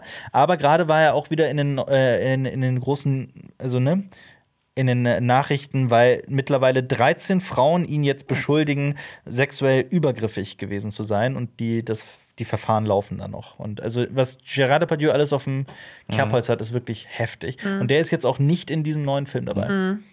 Und äh, äh, das wäre für mich tatsächlich eher ein Grund, diesen neuen Asterix-Film zu gucken, einfach weil Gerard Depardieu nicht dabei ist. Ja, Und, kann ich äh, verstehen. Ja, ich finde, das- ich finde, das ist einfach wirklich von allem, was man äh, über ihn weiß, ist es wirklich ein, Mhm. ne, also Schauspiellegende hin oder her, die sieben Milliarden Filme, die er gemacht hat und die vielen äh, wirklich ikonischen Rollen, die er auch verkörpert hat. Ich finde einfach, das ist wirklich so eine Mhm. ganz, ganz, ganz oh, sch schwierig ist das falsche Wort. Ich will jetzt einfach, meine persönliche Meinung ist, dass es wirklich ein Kotzbrocken Mhm. der größten, größten Stufe ist. Aber apropos, Stufe. da fällt mir ein, ich weiß gar nicht zu welchem Realfilm, hat aber irgendwann Xavier Nadu einen Soundtrack gemacht, und zwar was richtig ekelhaft Kitschiges. So, Ist es nicht ah, sie Was sieht so ein mich Film- einfach nicht. So ein Film das mit Ding äh, hier Til Ah, Schweiger und Gerard Depardieu, wo dann Xavier Naidoo einen äh, Soundtrack, Soundtrack, macht. zu macht. Ja. Ja. Oh Gott, ich glaube, Gerard Filmförderung, Depardieu, eine Million. Gerard Depardieu ist immer so als französisches, keine Ahnung, Nationalheiligtum, so, boah, der Schauspieler, den auch überall auf der Welt kennt man den, bla bla, dass der einfach. Aber einfach tatsächlich ist es ist er bei mir, ähm, also natürlich auch seine Rollen, wegen denen man ihn auch kennt und so. Auch dieser Film hier, der, wo er so diesen mit der großen Nase spielt. Wie heißt der nochmal? Den habe ich letztens erst noch gesehen. Ähm, nee, da spielt er dieses typische, das ist auch so eine archetypische Geschichte von wegen so, dass er sich so als jemand anderes aus, also er äh, bezahlt jemanden oder sowas, der sich für ihn ausgibt, weil er so eine große Nase hat. So dieses Hä? Verwechslungsspiel. Ah. Cyrano von Bergerac. Genau. Ach, der- das war wirklich Cyrano? Ja, Das ist eine ein Cyrano, Cyrano-Verfilmung, da hat er okay. auch mal äh, Okay. mitgespielt, genau. Und ähm, was ich aber sagen wollte, ist, dass ich ihn eher dann da mit seinen Skandalen der letzten Jahre, also auch mit dieser russischen äh, eine Oligarchen-Sache da bei ihm und sowas, und dass ich da ihn eher so auf dem Schirm hatte. Ich, äh, er hatte einen Film, Bogus heißt der, der, glaube ich, da erscheint er quasi so als, als, als Wesen für so einen jungen, boah, das ist ewig, als ich ihn gesehen habe, den Film, der war ganz gut. Dann gibt es noch Die Maschine, das ist quasi Face-Off aus Frankreich. Weiß ich nicht mehr. Das, äh, ist, ich weiß nicht, ob es sogar eine TV-Fassung, ähm, TV-Film nur war. Also Ja. es geht darum, dass ein, ein Mensch eine Maschine kreiert und damit quasi das Bewusstsein mit Menschen tauschen kann. Und der tauscht das mit einem, ähm, er ist Arzt mit einem Psychiatrieinsassen ja. und dann tauschen die Körper und der übernimmt sein Leben quasi. Klassisch, also Face-Off. Ein bisschen Ja. anders. Ja. Den fand ich immer ganz cool. Und die gibt es ähm, in der französischen Originalfassung auf äh, Amazon zu sehen mit deutschen Untertiteln. Schön. äh, man muss aber auch noch dazu sagen, dass in dem neuen Asterix-Film ja auch noch eine ganz andere Persönlichkeit mitspielt, die auch Oh. Äh, illuster ist, nenne ich sagen. äh, Ibrahimovic spielt äh, Antivirus. Darf man ja auch nicht vergessen. Und ich finde halt auch diesen, diesen Ibra- Ibrahimovic-Gag schon lange ausgelutscht. Äh, und ich finde auch, dass. What Ähm, year is it? what year is it? Zum einen. 23. 50 nach Christus. Und ich finde halt auch äh, äh, vieles, was Ibrahimovic so sonst ganz im Ernst sagt, auch teilweise, also teile ich nicht und finde ich auch teilweise ganz Das ist der schwierig. neue, der, der, der, Bitte? das ist der neue Gerard Depardieu in dem Film. Der ist doch auch so komplett drüber, der Typ, oder? Ich weiß es nicht. Also ja, Ibrahimovic ist halt auch kein Schauspieler. ne? Also es ist, wäre interessant mal rauszufinden, ob er nicht doch vielleicht irgendwie schauspielen kann, aber ich finde es halt auch einfach nicht. Ah, ich, find, ich bin da so raus. Das ist nicht Ich, mein ich Humor, muss das sagen, ist nicht ich meins. auch. Also ich Aber- habe auch äh, gedacht, ich weiß nicht, wer in den Film geht, weil ich finde auch Kinder, für Kinder ist das, glaube ich, auch nicht unbedingt was. Ich weiß es nicht. Also zumindest wirkte der Trailer nicht so. Da sage ich dann lieber doch noch mal Asterix und Cleopatra und und- Asterix erobert Rom gucken. Ja, Ja. definitiv. Oder ja. Fast X. Oder Fast X. Mit deinen zwölfjährigen Jungs. Oder The Desert. Guckt mal, The Oder The Desert ist eine Desert. neue, äh, ähm, das startet auf Apple TV und da geht es um eine äh, Drogensüchtige, oder beziehungsweise die da raus möchte natürlich, die zieht in eine kleine Wüstenstadt, Yucca Valley, und möchte da äh, einen Neuanfang starten, Privatdetektivin werden. Ihr den Trailer gesehen? Trovatos äh, in Die Kalifornien. Trovatos in Kalifornien. ich habe den Trailer gesehen. Ich Ja. fand das irgendwie, sah ganz cool aus tatsächlich. Ist ein Ne? bisschen Comedy, ein bisschen düster Arcade. als das. Ja, spielt die Hauptrolle. Ja. Habe ich irgendwie Bock drauf, Ja. tatsächlich. Ist es, aber heißt es, kann es sein, dass es High Desert heißt und nicht The Desert? Das heißt auf Deutsch The Desert Ja. und auf Englisch High Desert. ah, okay. Warum auch immer. Ja. Man weiß es nicht. Damit es genau. kompliziert ist. Ja. Ist eine Serie, Mhm, achteilig. achtteilig. Und äh, ja, sieht auf jeden Fall spannend Genau. aus. Ist, was ist heute für ein Tag? Ist am Mittwoch, also heute, wenn wir es aufzeichnen, also vor zwei Tagen, wenn ihr es hört, gestartet. Aber da fällt mir auch ein, wo wir gerade bei Apple TV Plus sind. Wir haben auch noch, glaube ich, in den letzten Wochen irgendwie versäumt, über Silo zu sprechen. Ne? Stimmt. Wahrscheinlich, weil Jonas gerade auch weg ist. und Wir so. haben, wir haben drüber äh, gequatscht, Ja. kürzlich in einem Podcast. Jonas ist ja Riesenfan der Bücher, auch schon Ja. bevor die Surprise, Serie ja. rauskam. Da habt ihr mir noch erklärt, was äh, ein Silo ist. Stimmt, du wusstest nicht, was ein. Silo ist. Ja. Ach so krass, du wusstest nicht, was ein Also Silo ich wusste, das Wort Silo Ja. hat mir nicht gesagt und dann habt ihr gesagt, so ein zylinderartiges ähm, Ding, wo man reingehen Ein kann. ein Auf- Aufbewahrungsgebäude. ja, ist. Reingehen tut man ja eher nicht eigentlich Man, normalerweise. äh, äh, man darf nicht in so ein Silo reinspringen, wenn da fast Korn ist. Du kannst tatsächlich einfach sterben. das daran, stimmt, ja. Mhm. Wenn du Okay, untergehst. wichtige Und- Info habt ihr mir vorhin Nee, bitte nicht ins Silo springen. ja. Gerne auch den Film Der Zeuge mit Harrison Ford gucken. Da spielt auch ein Silo mit Oh. Getreide eine Rolle. Ähm, da passiert nämlich genau das, was du So ein gerade 90s-Ding, gesagt ne? hast. Ja, ja. Diese Harrison Ford 90s-Dinge. Das ist da, wo der unter den, ähm, wo ein Junge äh, einen Mordfall Ja. mitbekommt und dann bei den Amish untertaucht. Ist das ein, ein Grish, wie heißt der? kann sein John Grisham? Grisham übrigens, die Akte, die Firma. Ja, ja, kann der sein, Zeuge, das weiß ich ja. nicht. Ja, weiß ich nicht, bestimmt. Aber der ist, äh, Das. der ist sehr gut, der Film. Ich mag Ja. es sehr. Ähm, Das Nomen. ja, und denn sie- Silo geguckt? Äh, nee, eben nicht. Ich habe Silo noch nicht geguckt, aber es äh, erscheint ja auch wöchentlich. Ich überlege auch, ob ich warte, bis es mal komplett durch ist, dass ich es bingen kann. Es soll verdammt gut sein. Es spielt ja in einer, in einer ähm, dystopischen Welt, die angeblich irgendwie in einem Silo ist. Ja, die Leute leben in so einem, es ist kein Getreidesilo, aber halt Ja. ein zylinderartiges Ge- Gebilde und da ist ihre Gesellschaft drin mit Ja. all ihren Regeln, Ordnungen und weirden Dingen.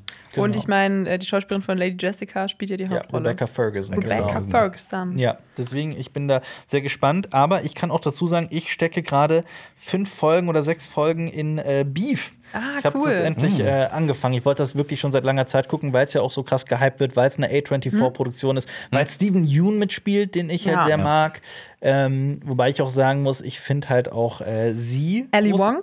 Ali Wong, Das genau. ist ja eine Comedian, Ja. genau, die die zweite Hauptrolle spielt. Also ich finde die Serie großartig. ich hab die auch, bisher. Ja. Okay, sehr cool. Also ich finde auch an Mar- dich, Marius. Die lacht mich die ganze Zeit schon an. Okay, gut. Ja, Unbedingt. guck sie auf jeden also, Fall. so ist eine Succession Netflix-Serie. Beef? Succession oder Beef? Beides.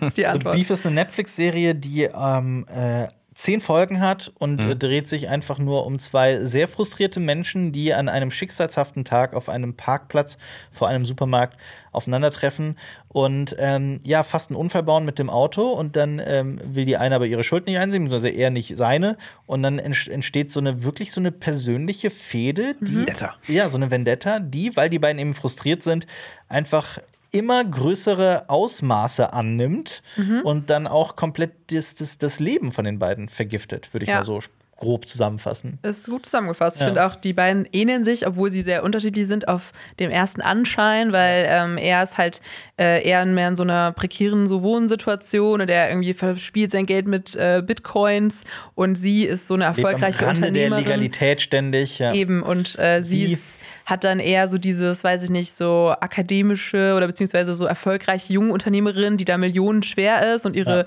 ihre Firma verkaufen möchte. Und genau, das, ich finde dieses Zusammenspiel zwischen diesen beiden Figuren, die so sehr unterschiedlich sind, aber dann beide diese innere Wut haben, ich Ja. glaube auch aus ähnlichen Gründen vielleicht. Ja, ja, total. Weil sie diesen Druck und diese Leistungen in dieser Gesellschaft irgendwie spüren. Also das finde ich, Ich boah, finde das ich, ist genau, so gut. ich find diese beiden Figuren halt auch wahnsinnig gut gespielt und Ja. gleichzeitig finde ich es auch unheimlich kreativ, weil diese Serie immer wieder schafft, so sämtlichen Nebenfiguren auch immer wieder so eine Schicht hinzuzufügen und das äh, und so also viele interessante Storylines findet, da wo man sie eventuell nicht erwartet hätte. Absolut. Dann geht es plötzlich um die, um die Mutter von ihrem Mann und so. So eine Figur, die sonst eigentlich eher nur so als eindimensionale, nervige Figur am Rande irgendwie erschienen ist in den ersten Folgen. Und plötzlich ne, er entwickelt die so eine eigene Dynamik und so komplett. Also es ist wirklich eine sehr durchdachte, sehr kluge Serie, finde ich. Absolut. Ich finde auch so sehr rasant erzählt. Ja, also ich, finde, total. ich, ich konnte die auch richtig schnell so durchgucken und ich war auch auf je, bei jeder Folge war ich so gespannt auf die nächste. Das hatte Genau. ich auch lange nicht mehr. Ja.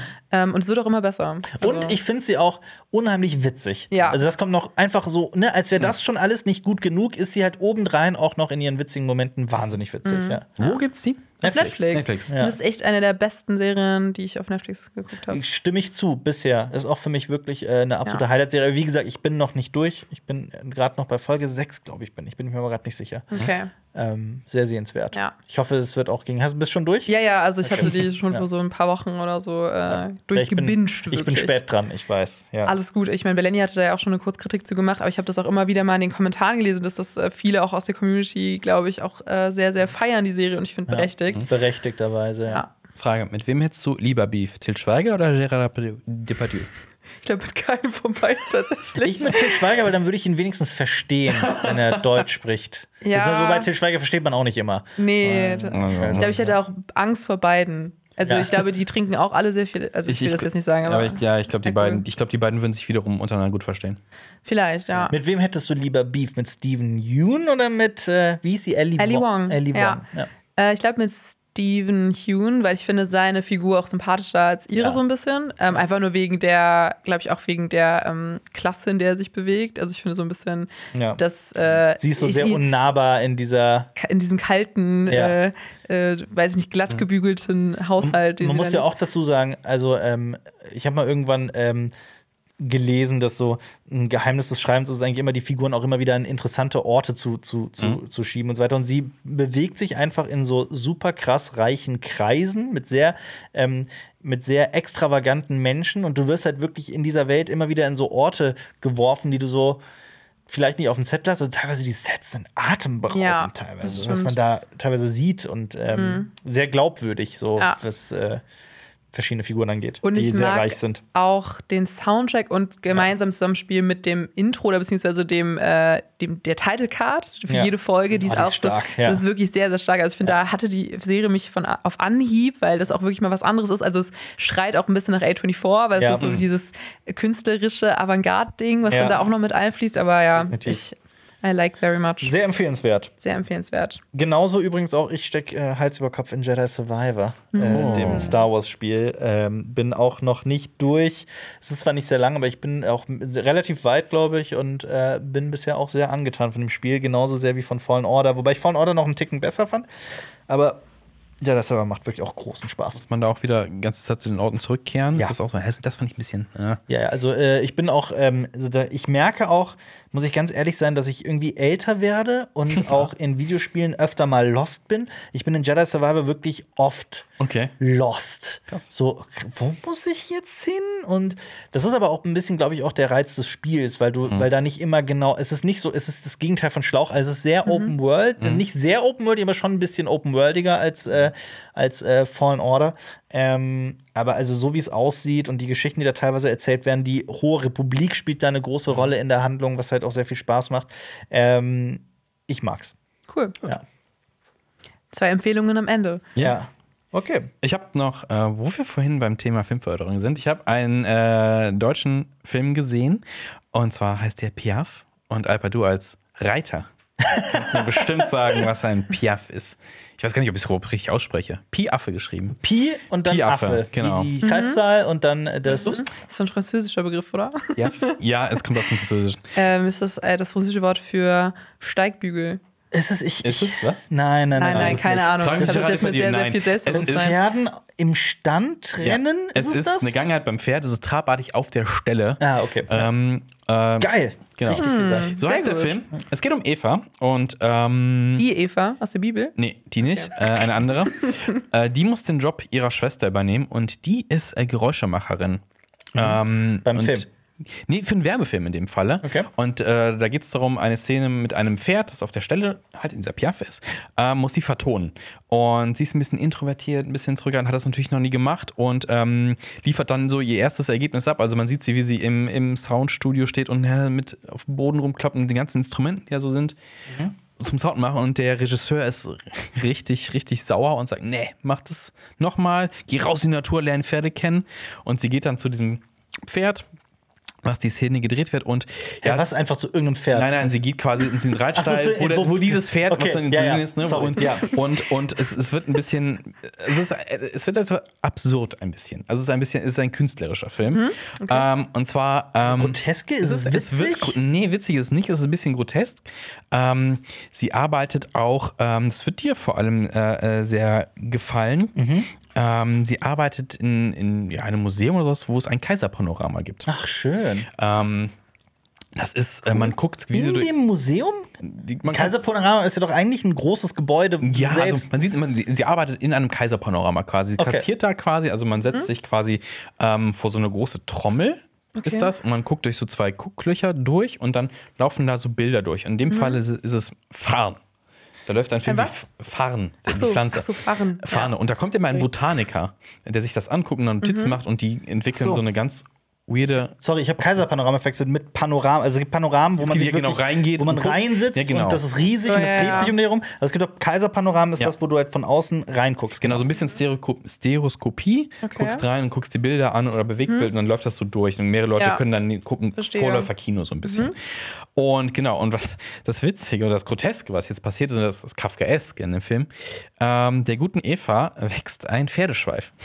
Ach Gott. Ja, erst so, ist so knochenartig aus ihrem Da habe ich im Trailer so Röntgenbilder gesehen, aber wie das so auf Röntgen und, Okay. dann, und sie, Klingt eigentlich sie ganz wird cool. weiter zu, also sie verhält sich ja noch pferdeartiger, weil sie halt diese Verbindung mit diesem Pferd und sowas hat. Also wie und so, dann, so Body Horror, so ein bisschen. Ja, so ein bisschen und ähm, Ich meine, ich, ich frage mir das, was alle fragen. What the fuck ist dieser Film? ja, aber es, es wird nicht halt, es wird jetzt nicht so ähm, David Cronenberg oder David Lynchig in den Okay. Filmen. Also es spielt irgendwie, ja, es ist, es ist Ja, ein finde ich auch schade. es ist, ja, es ist ein bisschen mit, es spielt kaum so eine Rolle. Dann kommt ja dieser Botaniker, ähm, der in diesem Kaiserpanorama immer, immer sich die Sachen anguckt Mhm. und auch ein komischer Weirdo ist. Und der Schauspieler hat übrigens in Manta der Film, nicht in Manta, Manta, Manta der Film, die Mhm, kenn ich. Hauptrolle in den 90ern gespielt. Das Geil. ist so, pff, irgendwo kenne ich den Typ.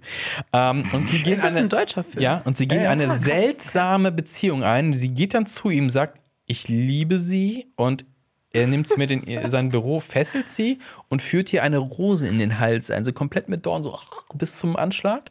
Und das ist eine ganz weirde Sexbeziehung der beiden. Ähm, und es geht um ihre Weiterentwicklung. Also es ist, Okay, es aber- es ist ein künstlerischer Film. Okay, also, aber fandest du den Film gut? Das ich ist- kann ihn nicht bewerten, muss ich ganz ehrlich sagen, weil Okay. er ist sehr künstlerisch, er hat tolle Bilder, er ist auch in so einem ähm, HR so ein er ist sehr filmisch, es gibt viel Filmkorn, es gibt viele Filmfehler. Man sieht, der Film hat halt auch so ne, äh, runde Ecken quasi. Ähm, ich glaube, es ist, es ist 16 mm Film, bin mir nicht ganz sicher.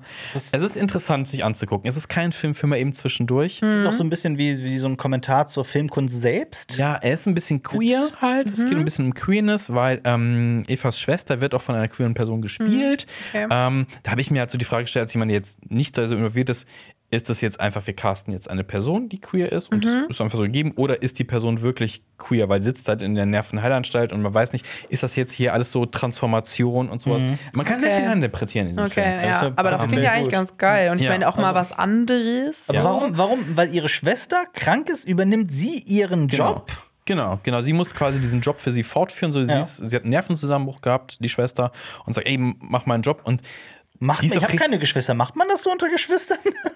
Weiß ich nicht. Als es so. Sound, da siehst du ein bisschen Lost und sowas. Also es in der nächsten Woche sitzt mein Bruder hier übrigens. Es wird, Ja, ja, genau. es wird nicht so Oder viel gesprochen Wenn, in wenn, Film. wenn, wenn, wenn, wenn deine Schwester irgendwie äh, Chirurgin ist oder sowas. Ah, sie ist erkältet. Wir müssen, wir müssen ihre Schwester. liegt mir im Blut. Das ja, liegt mir im Blut. die Marketing-Expertin müssen wir ra- ranholen. Es, es, es hat halt was für Leute, die sich halt mit, mit Film äh, auseinandersetzen, weil gesagt, du siehst ein Also Kaiserpanorama. Nein, nein, du siehst ein Kaiserpanorama, du siehst, wie Leute Geräusche machen für Filme und Ja. wie sich das auch entwickelt. Du siehst ihre erste Version, die ist total kacke und wie es dann immer besser wird und wie die Geräusche gemacht werden. Das, das, das ist schon was für die Ohren halt auch. auch Und auch ne? was für Pferdemädchen wahrscheinlich. Pferdemädchen ist auch ein bisschen was, obwohl dieses Pferd, ich weiß nicht, ob das dem Pferd so gut geht in dem Film, Oh, okay. hier und da. Ähm, aber es ist halt wirklich so ein, so ein typisch deutscher Kunstfilm.